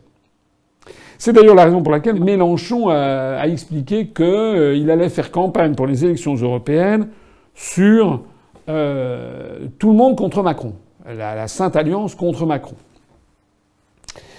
Ce qui euh, ne, correspond en rien à nos analyses. Focaliser toute l'attention sur Macron, euh, comme si c'était lui le responsable de la situation de la France, c'est se moquer des Français, c'est se moquer du monde. Et euh, vous me connaissez suffisamment pour que vous n'ayez pas le moindre doute. Je ne suis pas là pour défendre euh, M. Macron, que j'ai encore une fois décrit de façon quand même particulièrement critique au début de cet entretien. Simplement, ce que je ne cesse de dire et ce que l'UPR ne cesse de dire depuis 11 ans et demi, c'est que Macron, là-dedans, n'est qu'un exécutant. C'est un exécutant de décisions de politique qui sont prises par d'autres, qui sont prises à Bruxelles pour la Commission européenne, à Francfort pour l'euro, à Washington pour l'OTAN. D'une façon générale, Macron est le larbin d'une oligarchie bancaire, industrielle et financière. Donc euh, moi, je ne veux pas on critique Macron, mais nous, nous regardons plus loin. Et comme je l'ai dit à la radio euh, hier, euh, il y a un célèbre proverbe chinois euh, qui dit Lorsque le sage montre la lune, l'imbécile regarde le doigt. Eh bien, moi, on va paraphraser ça en disant Lorsqu'Asselineau montre les traités européens, Mélenchon regarde Macron. Voilà. Macron, là-dedans, n'est qu'un épiphénomène. Donc nous, nous ne voulons pas de ça. Nous, les élections européennes de l'année prochaine, on ne s'attaquera pas spécialement à Macron, parce que pour nous, Macron, c'est la même chose que les autres. C'est quelqu'un qui obéit à l'oligarchie, qui obéit aux traités européens. Nous, nous nous attaquons aux traités européens et on proposera aux Français de sortir de l'Union européenne, de l'euro et de l'OTAN, comme on l'a fait depuis notre création. Voilà ce que nous, nous ferons. Je note d'ailleurs au passage que M. Mélenchon, lors de cette université, a invité des députés du Parti socialiste, mais il a également invité des, députés des Républicains du parti de M. Vauquier. Mais moi, il ne m'a pas invité. Il n'a invité personne de l'UPR, probablement qu'il nous méprise au motif que nous n'avons pas de poste de député. Mais reconnaissez que c'est quand même un petit peu fort. Je m'adresse ici à tous les adhérents de France Insoumise, à tous les sympathisants de France Insoumise qui croit encore que le parti politique France Insoumise serait un parti d'opposition virulente et qui euh, renverserait le cours de l'histoire Si tel était le cas, M. Mélenchon m'aurait proposé, d'abord aurait accepté ce que je lui ai déjà proposé 15 fois, je n'ai jamais eu de réponse, c'est que nous ayons un débat devant les Français, comme je l'ai proposé tout à l'heure avec M. Hulot. Et M. Macron aurait pu se dire bah, je ne vais pas inviter des députés des, Républicains quand même. En revanche, c'est intéressant d'inviter le président de l'UPR. Pas du tout. Il continue à nous boycotter, comme les grands médias, à nous mépriser, à considérer que les 336 000 personnes qui ont voté pour moi, ça ne vaut rien, ça ne représente personne, et que le débat que je soulève, finalement, ne doit pas être traité. Je conclurai sur cette petite affaire non seulement en renouvelant, mais c'est peine perdue, mais je renouvelle quand même, la proposition fait que je formule à M. Mélenchon qu'il vienne débattre dans ces lieux, dans notre nouveau studio de notre nouveau siège, comme je l'ai fait la proposition à M. Hulot. Mais je voudrais dire encore autre chose. Je voudrais dire, puisque j'ai parlé de M. Liem Wangkok, des militants qui sont allés le voir en février de cette année, et qui sont allés écouter ce qui s'est passé ont mesuré que ce monsieur est quelqu'un d'honnête. Ce monsieur est quelqu'un d'honnête intellectuellement. Il ne, nous ne sommes pas forcément d'accord sur tout, mais il est honnête, il a bien compris que la réalité des choses, c'est ce que dit l'UPR. C'est-à-dire, la clé de voûte des problèmes de la France, c'est d'abord avant tout notre appartenance à l'Union européenne. M. Liam Hancock a tiré les conséquences de son honnêteté, il a refusé le poste que lui posait M. Mélenchon sur la liste de Mélenchon et de la France insoumise pour les élections européennes de l'année prochaine. Eh bien moi je dis ici, je m'adresse à M. Liam Hancock, moi je lui propose de venir sur la liste pour les élections européennes de l'UPR l'année prochaine. Je ne lui demande même pas d'adhérer à l'UPR, parce que nous allons avoir une liste de larges rassemblements, où j'espère qu'il y aura quelques personnalités qui vont nous rejoindre, qui ne sont pas à l'UPR, mais qui ont compris que l'affaire est beaucoup trop grave. La France est dans une situation beaucoup trop catastrophique pour que on soit encore là à avoir des combats de chapelle. Monsieur Liem Wangkok, en espérant que je n'écorche pas votre, votre nom, je vous prierai de m'en excuser, je vous invite à me rencontrer et je vous invite à venir sur notre liste pour les élections européennes de l'année prochaine. Question internationale à présent. Quelles sont les nouvelles de l'Italie? Alors, beaucoup de nouvelles en provenance d'Italie. Je ne vais pas reparler ici des suites de l'effondrement du viaduc de Gênes. Je dirais quand même un tout petit détail, c'est un détail, mais un détail qui en dit long, c'est qu'il y a eu les, les, obsèques officielles, des cérémonies d'État euh, pour les 43 morts de cette catastrophe, parmi lesquels il y avait des Français. Euh, eh bien, semble-t-il qu'il n'y a eu euh, personne, aucun représentant français de l'ambassade ou du consulat qui ait jugé nécessaire d'aller s'incliner devant les dépouilles de nos compatriotes. C'est assez scandaleux. C'est à peu près du même acabit que lorsque M. Macron était resté au bord de sa piscine à Brégançon pendant qu'on commémorait euh, la bataille d'Amiens de 1918 en présence de la première ministre britannique Theresa May euh, et euh, du prince William de la couronne britannique. C'est à peu près du même acabit, c'est-à-dire honteux. On a l'impression que nous sommes en plus de tout dirigés par des gens qui n'ont même pas le sens des convenances dans ce genre de situation et n'est même pas le respect des morts. Alors, ce qui nous vient à part ça d'Italie, c'est deux choses importantes. Les déclarations qui ont été faites par M. Di Maio, qui est le leader du mouvement 5 étoiles, euh, qui est le, co-vice-président du Conseil à égalité avec M. Salvini, qui s'est fait un peu voler la vedette par M. Salvini, mais qui est revenu sur le devant de la scène au sujet de l'affaire des migrants en disant que si l'Europe continuait à refuser de prendre en charge les migrants qui arrivent en Italie, de les répartir dans l'ensemble des pays, à ce moment-là, l'Italie serait obligée de constater qu'il n'y a aucune solidarité des pays d'Europe, et donc l'Italie pourrait envisager de cesser de verser des fonds à l'Union européenne. Alors c'est extrêmement intéressant parce que nous avons eu au passage la confirmation de ce que je dis depuis plus de 11 ans. C'est-à-dire que l'Union européenne ne donne jamais d'argent, elle ne fait que redistribuer de l'argent que les États lui ont donné. Et c'est la deuxième fois en, l'espace de quelques semaines qu'un grand État de l'Union européenne évoque cette question. Il y a quelques semaines, c'est euh, le gouvernement britannique qui avait fait savoir que si le Brexit, si les négociations du Brexit n'arrivaient pas à conclure de façon correcte entre le gouvernement britannique et la Commission, à ce moment-là, eh bien, le gouvernement britannique pourrait ne pas verser les quelques 40 ou 45 milliards d'euros qu'il doit verser, cet argent étant simplement les promesses de versement de fonds qui avaient été pris par le prédécesseur de Mme Theresa May, David Cameron, pour la période de six ans budgétaire qui se termine en 2020. Donc les Britanniques ont dit attention, si vous continuez à nous mettre des bâtons dans les roues, si vous exigez, si vous avez des exigences qui sont inacceptables pour nous, pour que nous sortions de façon correcte de l'Union européenne en vertu de l'article 50. À ce moment-là, on en sortira de plein droit, toujours par l'article 50. Mais s'agissant des 45 milliards d'euros, eh bien, nous ne vous les verserons pas. Donc ça, c'est le premier pays qu'on a parlé. Et donc là, très récemment, l'Italie a dit si les autres pays d'Europe ne prennent pas à leur charge une répartition des migrants que nous avons, eh bien, nous allons cesser de verser les 20 milliards d'euros que nous versons à l'Union européenne. Sachant que l'Italie verse 20 milliards d'euros à peu près chaque année à l'Union européenne, et l'Union européenne lui en reverse 17,5, c'est-à-dire que l'Italie est contributrice nette d'environ 2,5 milliards d'euros. Je rappelle les chiffres pour la France. On donne 24 milliards d'euros quand l'Italie donne 20, et on reçoit 15 quand l'Italie reçoit 17,5, c'est-à-dire que nous, ça nous coûte 9 milliards d'euros, alors que ça coûte 2 milliards d'euros et demi seulement, à l'Italie. Alors ça, c'est très intéressant parce que c'est donc la deuxième fois en l'espace de quelques semaines qu'un État commence à soulever ce problème de fond, c'est le cas de le dire, que je soulève moi depuis 11 ans, c'est-à-dire qui paye quoi dans l'Union européenne. Voilà. Alors, ce qui a été extraordinaire, c'est les réactions effarouchées, scandalisées du porte-parole de la Commission européenne qui a dit hors de question de négocier sous la contrainte. C'est la première fois, jamais aucun État a refusé de verser sa cotisation, c'est prévu par les traités.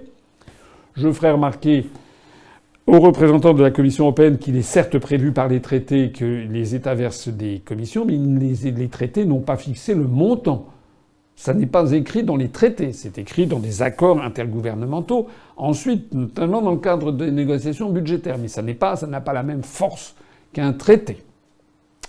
Je rappelle, je renvoie à ma conférence où j'avais, sur le jour d'après, où j'avais dit ce que l'on voit sous les yeux, c'est que lorsque la France, lorsque les Français auront décidé du Frexit, lorsque la France aura décidé de sortir de l'Union européenne, eh bien nous serons dans la même situation que le Royaume-Uni ou que l'Italie, et même plus, c'est que nous aurons une formidable arme pour négocier, c'est justement l'arme budgétaire. Puisque l'Italie et le Royaume-Uni, finalement, ont une contribution nette inférieure à ce qu'est celle de la France. Et donc nous pourrons dire à ces messieurs de Bruxelles, attendez, attendez, rabaissez un petit peu vos prétentions, hein, arrêtez d'avoir cette morgue d'ancien régime, parce que si ça continue comme ça, nous allons appliquer l'adage cher au monde ultralibéral et capitaliste qui paye commande. Ce sont les Français qui payent beaucoup plus qu'ils ne reçoivent, donc c'est eux qui vont se faire respecter. Alors ça c'est très très intéressant parce que ça veut dire quoi? Ça veut dire que le débat va avoir lieu. Le débat est en train de s'imposer chez tous les pays contributeurs nets, dont la France. Ça veut dire que une, partie essentielle des raisonnements que j'ai tenus devant les Français depuis 11 ans se trouve confirmé par les événements et se trouve mis devant sur la scène publique. Et j'entends bien qu'au cours des mois qui viennent, et notamment dans le cadre euh, des élections européennes, nous serons la liste du Frexit et nous expliquerons aux Français très précisément ce que ça nous coûte et ce que ça rapportera à la France de sortir de l'Union européenne. Alors la deuxième information venant d'Italie, c'est le voyage qui a eu lieu récemment du Premier ministre hongrois, M. Orban, qui est allé en Italie, qui a rencontré M. Salvini. Et euh, il en est ressorti des déclarations euh, si l'on peut dire, de l'un et de l'autre. M. Orban a dit que M. Salvini était son héros. c'est assez extraordinaire. On peut ne pas partager euh, toutes les orientations de M. Salvini et de M. Orban, qui sont d'une très très grande fermeté sur les questions euh, migratoires. Mais d'un autre côté, ça correspond, ils sont l'émanation de ce que souhaitent les Hongrois et les Italiens. Je trouve toujours un petit peu extraordinaire qu'on réduise euh, on réduise dans les débats en France euh, la, position de M. Salvini à M. Salvini, la position de M. Orban à M. Orban, comme si c'était deux espèces de sgrogneux qui étaient sortis comme ça de rien. Non. M. Orban est très très très soutenu par la population magyar, la population hongroise, et M. Salvini, d'après les sondages qui nous viennent d'Italie, euh, obtient des scores de soutien chez les Italiens qui sont très importants parce qu'il se trouve que ça plaise ou que ça ne plaise pas, qu'il y a beaucoup d'Italiens qui trouvent que les 700 000 migrants que l'Italie a reçus au cours de l'année dernière ou de l'année d'avant, eh bien que c'est beaucoup et que les autres migrants doivent être répartis au sein des autres pays de l'Europe. Je rappelle d'ailleurs au passage qu'il n'y a aucun pays au monde euh, euh, où les choses se passeraient différemment. Imaginons qu'il y ait 700 000 migrants qui débarquent d'un seul coup en Corée, euh, en Corée du Nord, en Corée du Sud, au Japon, euh, en Thaïlande, en Algérie, etc.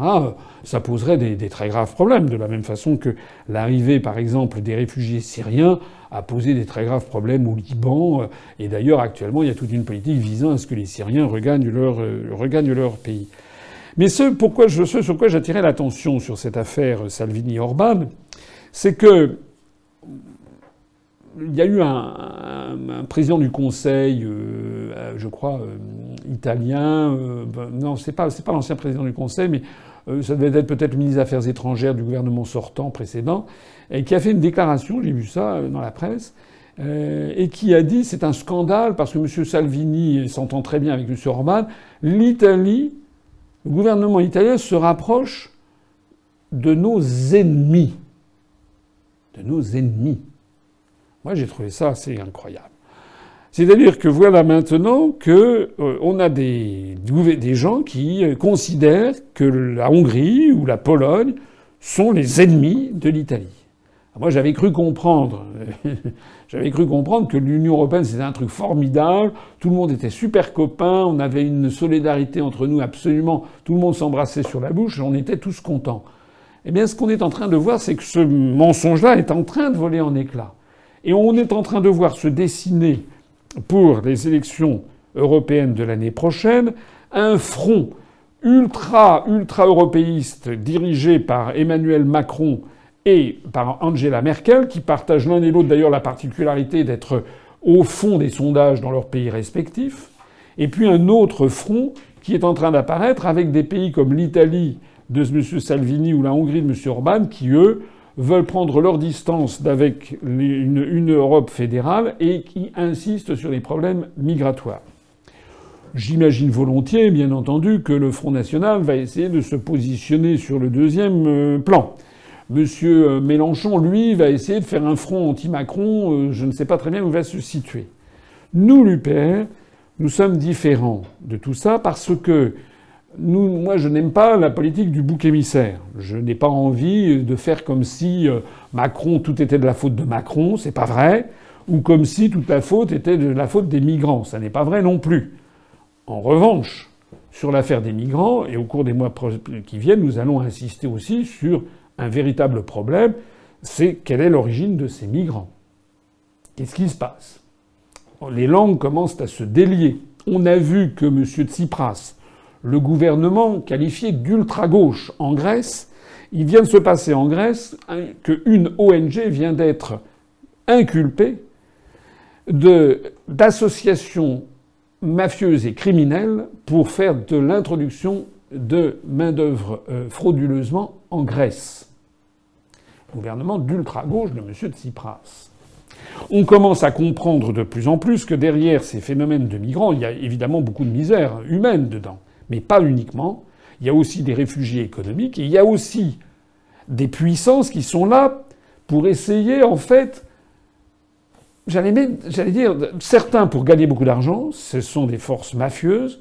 Il semble que derrière les ONG, en tout cas c'est maintenant, c'est le gouvernement grec lui-même, la justice grecque qui s'en empare. Ça va d'ailleurs dans le sens de ce que dit, le gouvernement italien, c'est que derrière, il y aurait des, des organisations mafieuses. La Ndrangheta calabraise, la mafia sicilienne. Euh, et puis, euh, même le gouvernement espagnol en, a eu assez aussi de ce qui se passait. Et euh, ça, c'est le premier point. Le deuxième point, ce sont les organisations qui gravitent dans l'orbite des associations, enfin des organisations de M. Georges Soros, de l'Open Society, qui financeraient, qui donneraient des fonds justement pour organiser tous ces, tous ces, tous ces transits. Voilà. Donc il y a sur cette question, on y reviendra, nous, nous ne sommes ni pour la politique du bouc émissaire, ni non plus pour la politique euh, naïve qui consisterait à croire ce qu'on nous raconte constamment dans les médias. Il y a des choses derrière qui sont beaucoup plus compliquées que ce que l'on croit. Je tirerai de, ce qui se passe en, Italie, en Hongrie, en Pologne, en Allemagne, le fait que décidément la construction européenne est en train de partir un petit peu dans le décor. Et il est important, au moment où tout va s'effondrer, que les Français aient la chance d'avoir un parti politique comme l'UPR, qui est un parti extrêmement républicain, qui ne transigera jamais sur les valeurs républicaines. Je suis inquiet de ce qui se passe en Allemagne, où on voit quand même des chasses à l'homme contre justement des, des, des étrangers. Ça n'est pas bien. Et ça n'est pas bien de, de, de, faire ça, mais ça n'est pas bien aussi d'exaspérer les peuples comme le fait Macron, avec un mépris d'ancien régime. Nous, on est la force républicaine qui veut faire triompher le bon sens en revenant à la souveraineté nationale et en la faisant respecter. Question internationale toujours, qu'est-ce qui se passe aux États-Unis? Ben, Aux États-Unis, euh, il se passe des choses, euh, je trouve, qui ne sentent pas bon du tout. Euh, il y a eu euh, des rumeurs qui ont beaucoup euh, circulé ces jours-ci, venant de Russie, comme quoi les États-Unis prépareraient, avec certains de leurs alliés de l'OTAN, une attaque sous faux drapeau en Syrie, avec une prétendue nouvelle attaque chimique qui aurait été attribuée au gouvernement de Bachar el-Assad, pour essayer d'éviter l'inévitable, c'est-à-dire, je l'ai déjà dit d'ailleurs dans un entretien antérieur, c'est-à-dire en fait le constat que les États-Unis ont perdu leur pari sur l'affaire de la déstabilisation de la Syrie. En réalité, Bachar el-Assad va rester à la tête de l'État syrien et il le doit à deux choses. D'une part, le soutien essentiel de la Russie, le soutien également d'autres puissances, notamment de l'Iran, mais peut-être un peu moins essentiel. Le soutien de la Russie a été tout à fait essentiel. Mais il y a un deuxième phénomène aussi, c'est que, contrairement à ce que l'on a entendu dans la presse euh, française, dans les grands médias français, Bachar el-Assad a pu bénéficier du soutien d'une partie importante de la population syrienne elle-même. Je ne dis pas que Bachar el-Assad est soutenu par toute la population. D'abord, ça n'existe nulle part. Nulle part au monde, il y a un, chef d'État ou un chef de gouvernement qui soit soutenu par 99 ou 100% de la population, sauf, sauf en Corée du Nord. Mais euh, donc il y a des opposants à, à Bachar el-Assad. Mais la façon dont Bachar el-Assad a été présenté dans les grands médias français depuis des années, comme si c'était une espèce de tyran sanguinaire dont la population voulait se débarrasser, est une présentation fallacieuse. il y a effectivement des opposants, mais il y a aussi des gens qui l'ont soutenu, et dans toutes les communautés, en particulier d'ailleurs dans des communautés comme les chrétiens, euh, qui euh, ont vu ce que ça allait donner si Bachar el-Assad dégageait et que l'État islamique euh, le remplace. Donc Bachar el-Assad n'aurait jamais pu se maintenir au pouvoir s'il n'y avait pas eu quand même une partie tout à fait significative, peut-être supérieure à 50% ou 60% de la population, qui en fait était derrière lui. Alors, face à ça, il semblerait, c'est l'affaire de Idlib, il semblerait que euh, les Américains ou des forces autour des Américains auraient eu l'idée euh, de lancer une nouvelle attaque sous faux drapeau euh, pour faire croire que le gouvernement de Damas serait encore à la manœuvre. Alors là-dedans, qu'est-ce qui est vrai, qu'est-ce qui est faux, qu'est-ce qui est la guerre psychologique ou autre Peut-être que les Russes ont exagéré, ont balancé eux-mêmes une fake news, c'est tout à fait possible aussi. Mais force est de constater que c'était quand même assez crédible. Et force est de constater que le fait d'avoir mis ça sur la place publique planétaire et que ça circule sur Internet a peut-être justement empêché une nouvelle opération comme la Ghouta ou une nouvelle opération comme Khan Sheitoun sur lesquelles les plus grands doutes subsistent quant à la paternité exacte de ces attaques au gaz et même d'ailleurs savoir si elles ont bien eu lieu. La deuxième chose qui est très inquiétante venant des États-Unis, c'est, je ne parle pas d'une nouvelle tuerie qui a, eu lieu, il y a des tueries tous les jours aux États-Unis, ce qui montre à quel point ce pays est un pays délirant, en définitive. Euh, on, est dans le domaine du, n'importe quoi. Il y a des, tueries de masse tous les jours aux États-Unis. On entend parler de temps en temps lorsque ça dépasse une dizaine de morts, mais euh, il y a tous les jours, il y a même des sites spécialisés qui les recensent. Tous les jours, vous avez des tueries de, masse. Euh, les sites spécialisés considèrent qu'une tuerie, c'est à partir du moment où je crois il y a plus de trois euh, ou quatre personnes qui sont atteintes. En dessous, s'il y en a que deux, finalement, c'est de la pécadille. Euh, non, ce qui est grave aux États-Unis, c'est une autre information qui est venue et qui vient du plus haut sommet, c'est-à-dire de Donald Trump soi-même. c'est-à-dire que Donald Trump a publiquement incriminé Google ou Facebook notamment, ou les réseaux sociaux, comme ayant mis au point des espèces d'algorithmes ou de martingales permettant de rendre invisibles les partisans de Donald Trump ou du Parti républicain, ou en tout cas de minimiser leur présence sur Internet et les réseaux sociaux. Notamment, il va y avoir une élection partielle là, qui va avoir lieu euh, en Floride, le nouveau gouverneur. Et puis surtout, il va y avoir à la fin de l'année, au mois de novembre, les élections de mid-term, comme on dit aux États-Unis. C'est-à-dire deux ans après l'élection présidentielle et les élections générales, il y a de nouvelles élections. Et tous les observateurs regardent de très près le score que va faire le Parti républicain et les partisans de euh, M. Donald Trump et le score que va faire le Parti démocrate.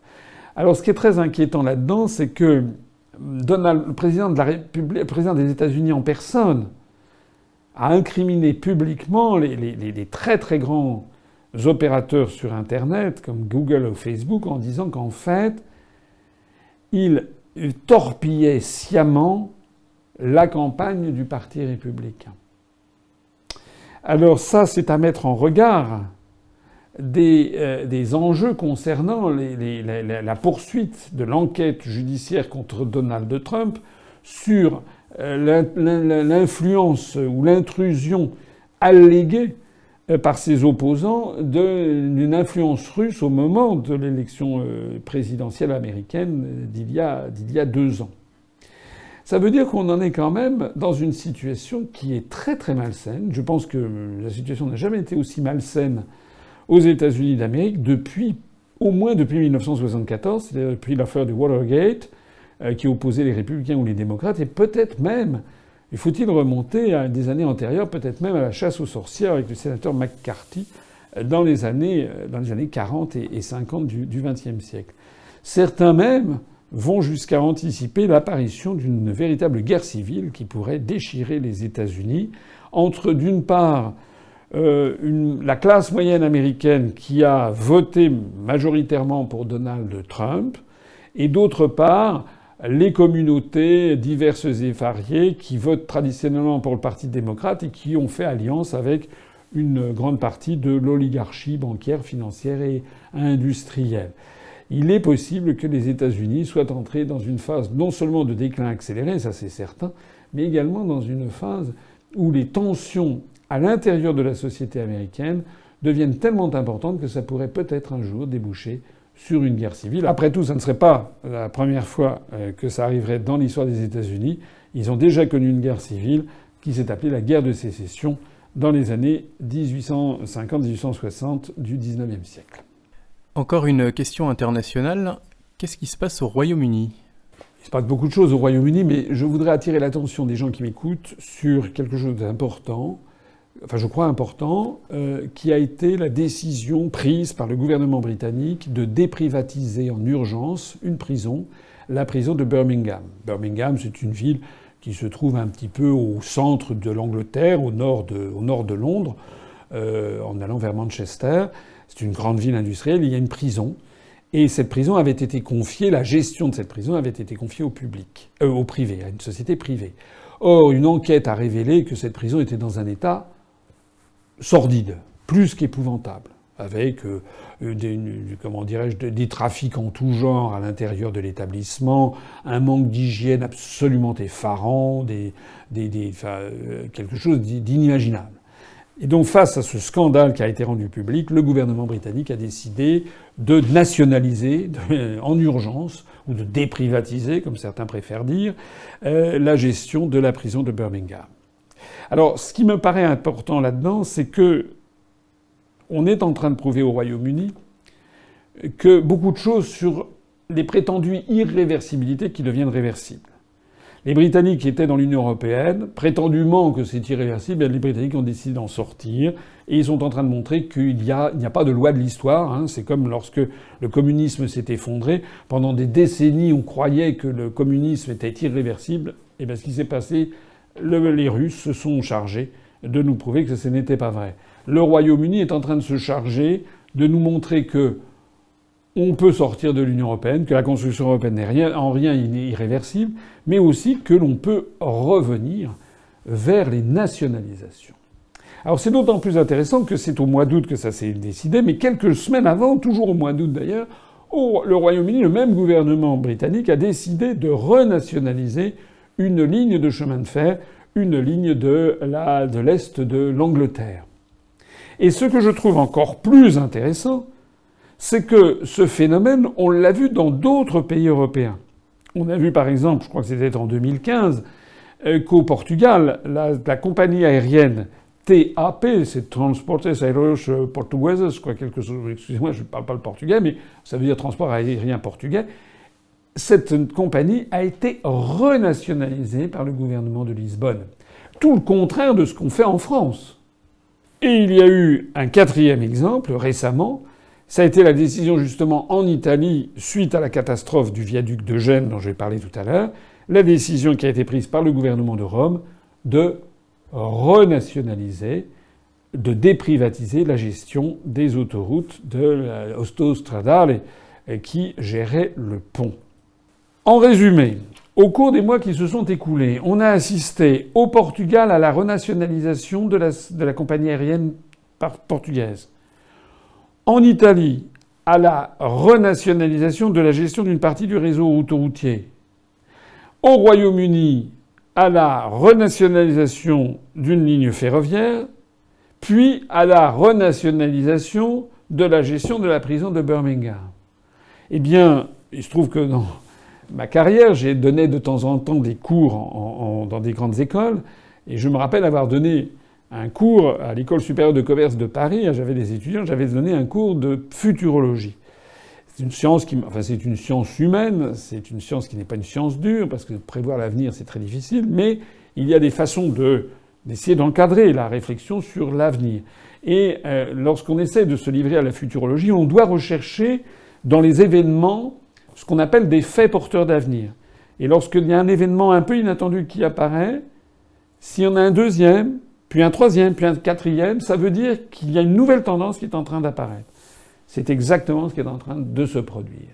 Et là, euh, souvent, mes, mes, entretiens sont un petit peu un petit peu parfois désespérants, parce que les gens se disent c'est une telle catastrophe, comment on va en sortir?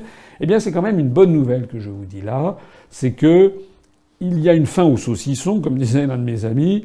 Le coût de la privatisation généralisée de la société, c'est en train d'être terminé en fait, ce qui est en train de se passer, on voit apparaître des faits porteurs d'avenir, c'est que dans les années qui viennent, dans les 5 ans, 10 ans, 15 ans, 20 ans qui viennent, on va avoir, selon toute vraisemblance, un retour vers quelque chose de plus nuancé, de plus équilibré, c'est-à-dire un retour vers la renationalisation des grands services publics qui, doivent, qui ne peuvent pas échapper euh, à la mainmise des États, parce que seuls les États ont les reins assez solides pour faire fonctionner des services publics sur très long terme, pour ne pas avoir des, exigences de rentabilité interne, comme parce qu'ils n'ont pas d'actionnaires privés, pour faire prévaloir l'intérêt du public, la chose publique, la res publica, comme on dit en latin, par rapport aux intérêts mercantiles des sociétés privées. C'est donc une bonne nouvelle.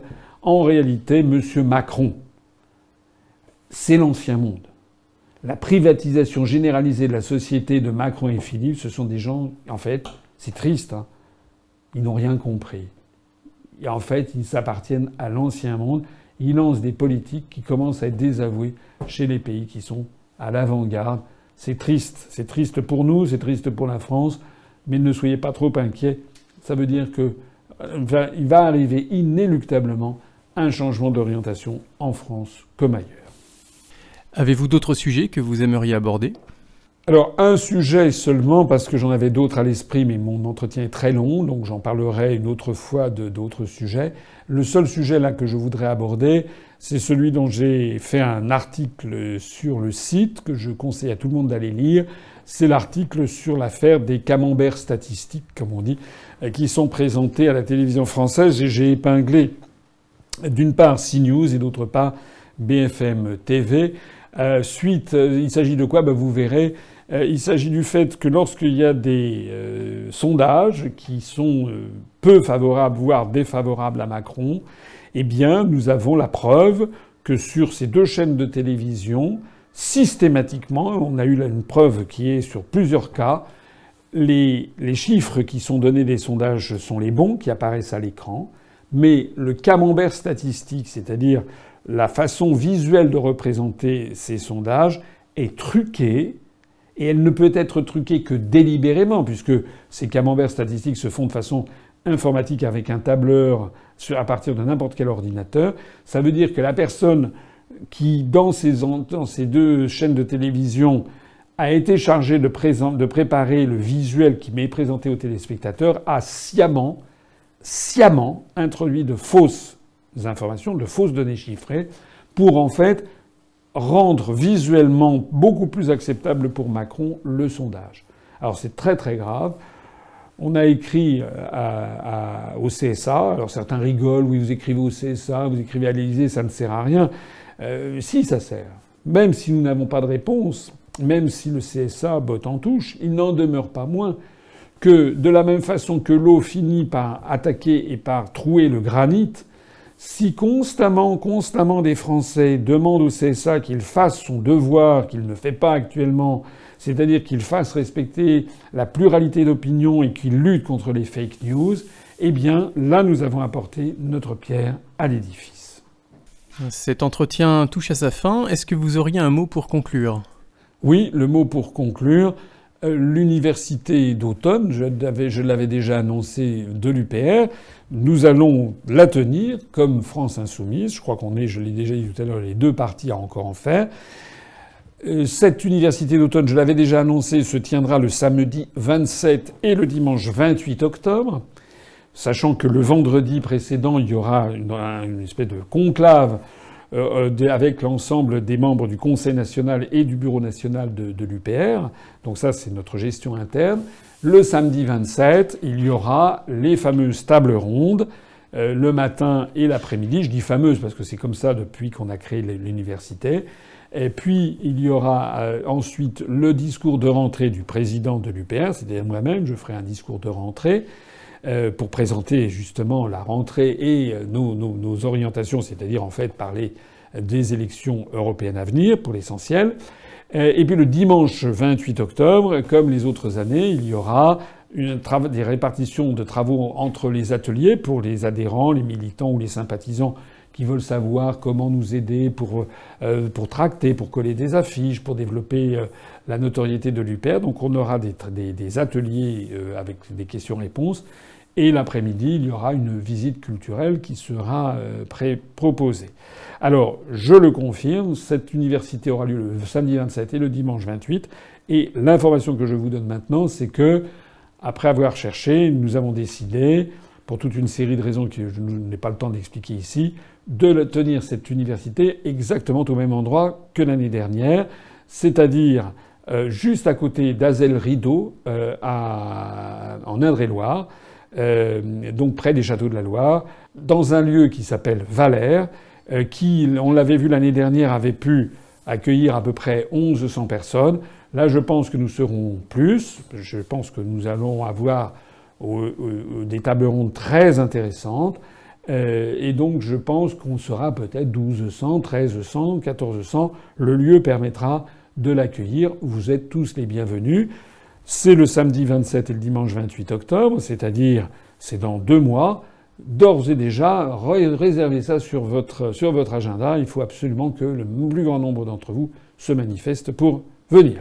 Voilà, j'ai trop parlé, je vous en prie de m'en excuser, mais j'espère que je vous ai donné le maximum d'informations possible sur l'actualité, maximum d'éléments également de réflexion. Je vous remercie pour votre fidélité et comme d'habitude, je conclus en disant Vive la République, vive la République française et vive la France, vive notre pays bien-aimé. Retrouvez nos analyses, nos propositions, adhérez ou faites un don sur upr.fr. Retrouvez-nous aussi sur Facebook pour partager des idées et participer au direct. Twitter pour suivre les réactions de François Asselineau au jour le jour. YouTube pour ne rater aucune de nos vidéos. Pour nous aider à rétablir la démocratie, poussez-nous, abonnez-vous, partagez.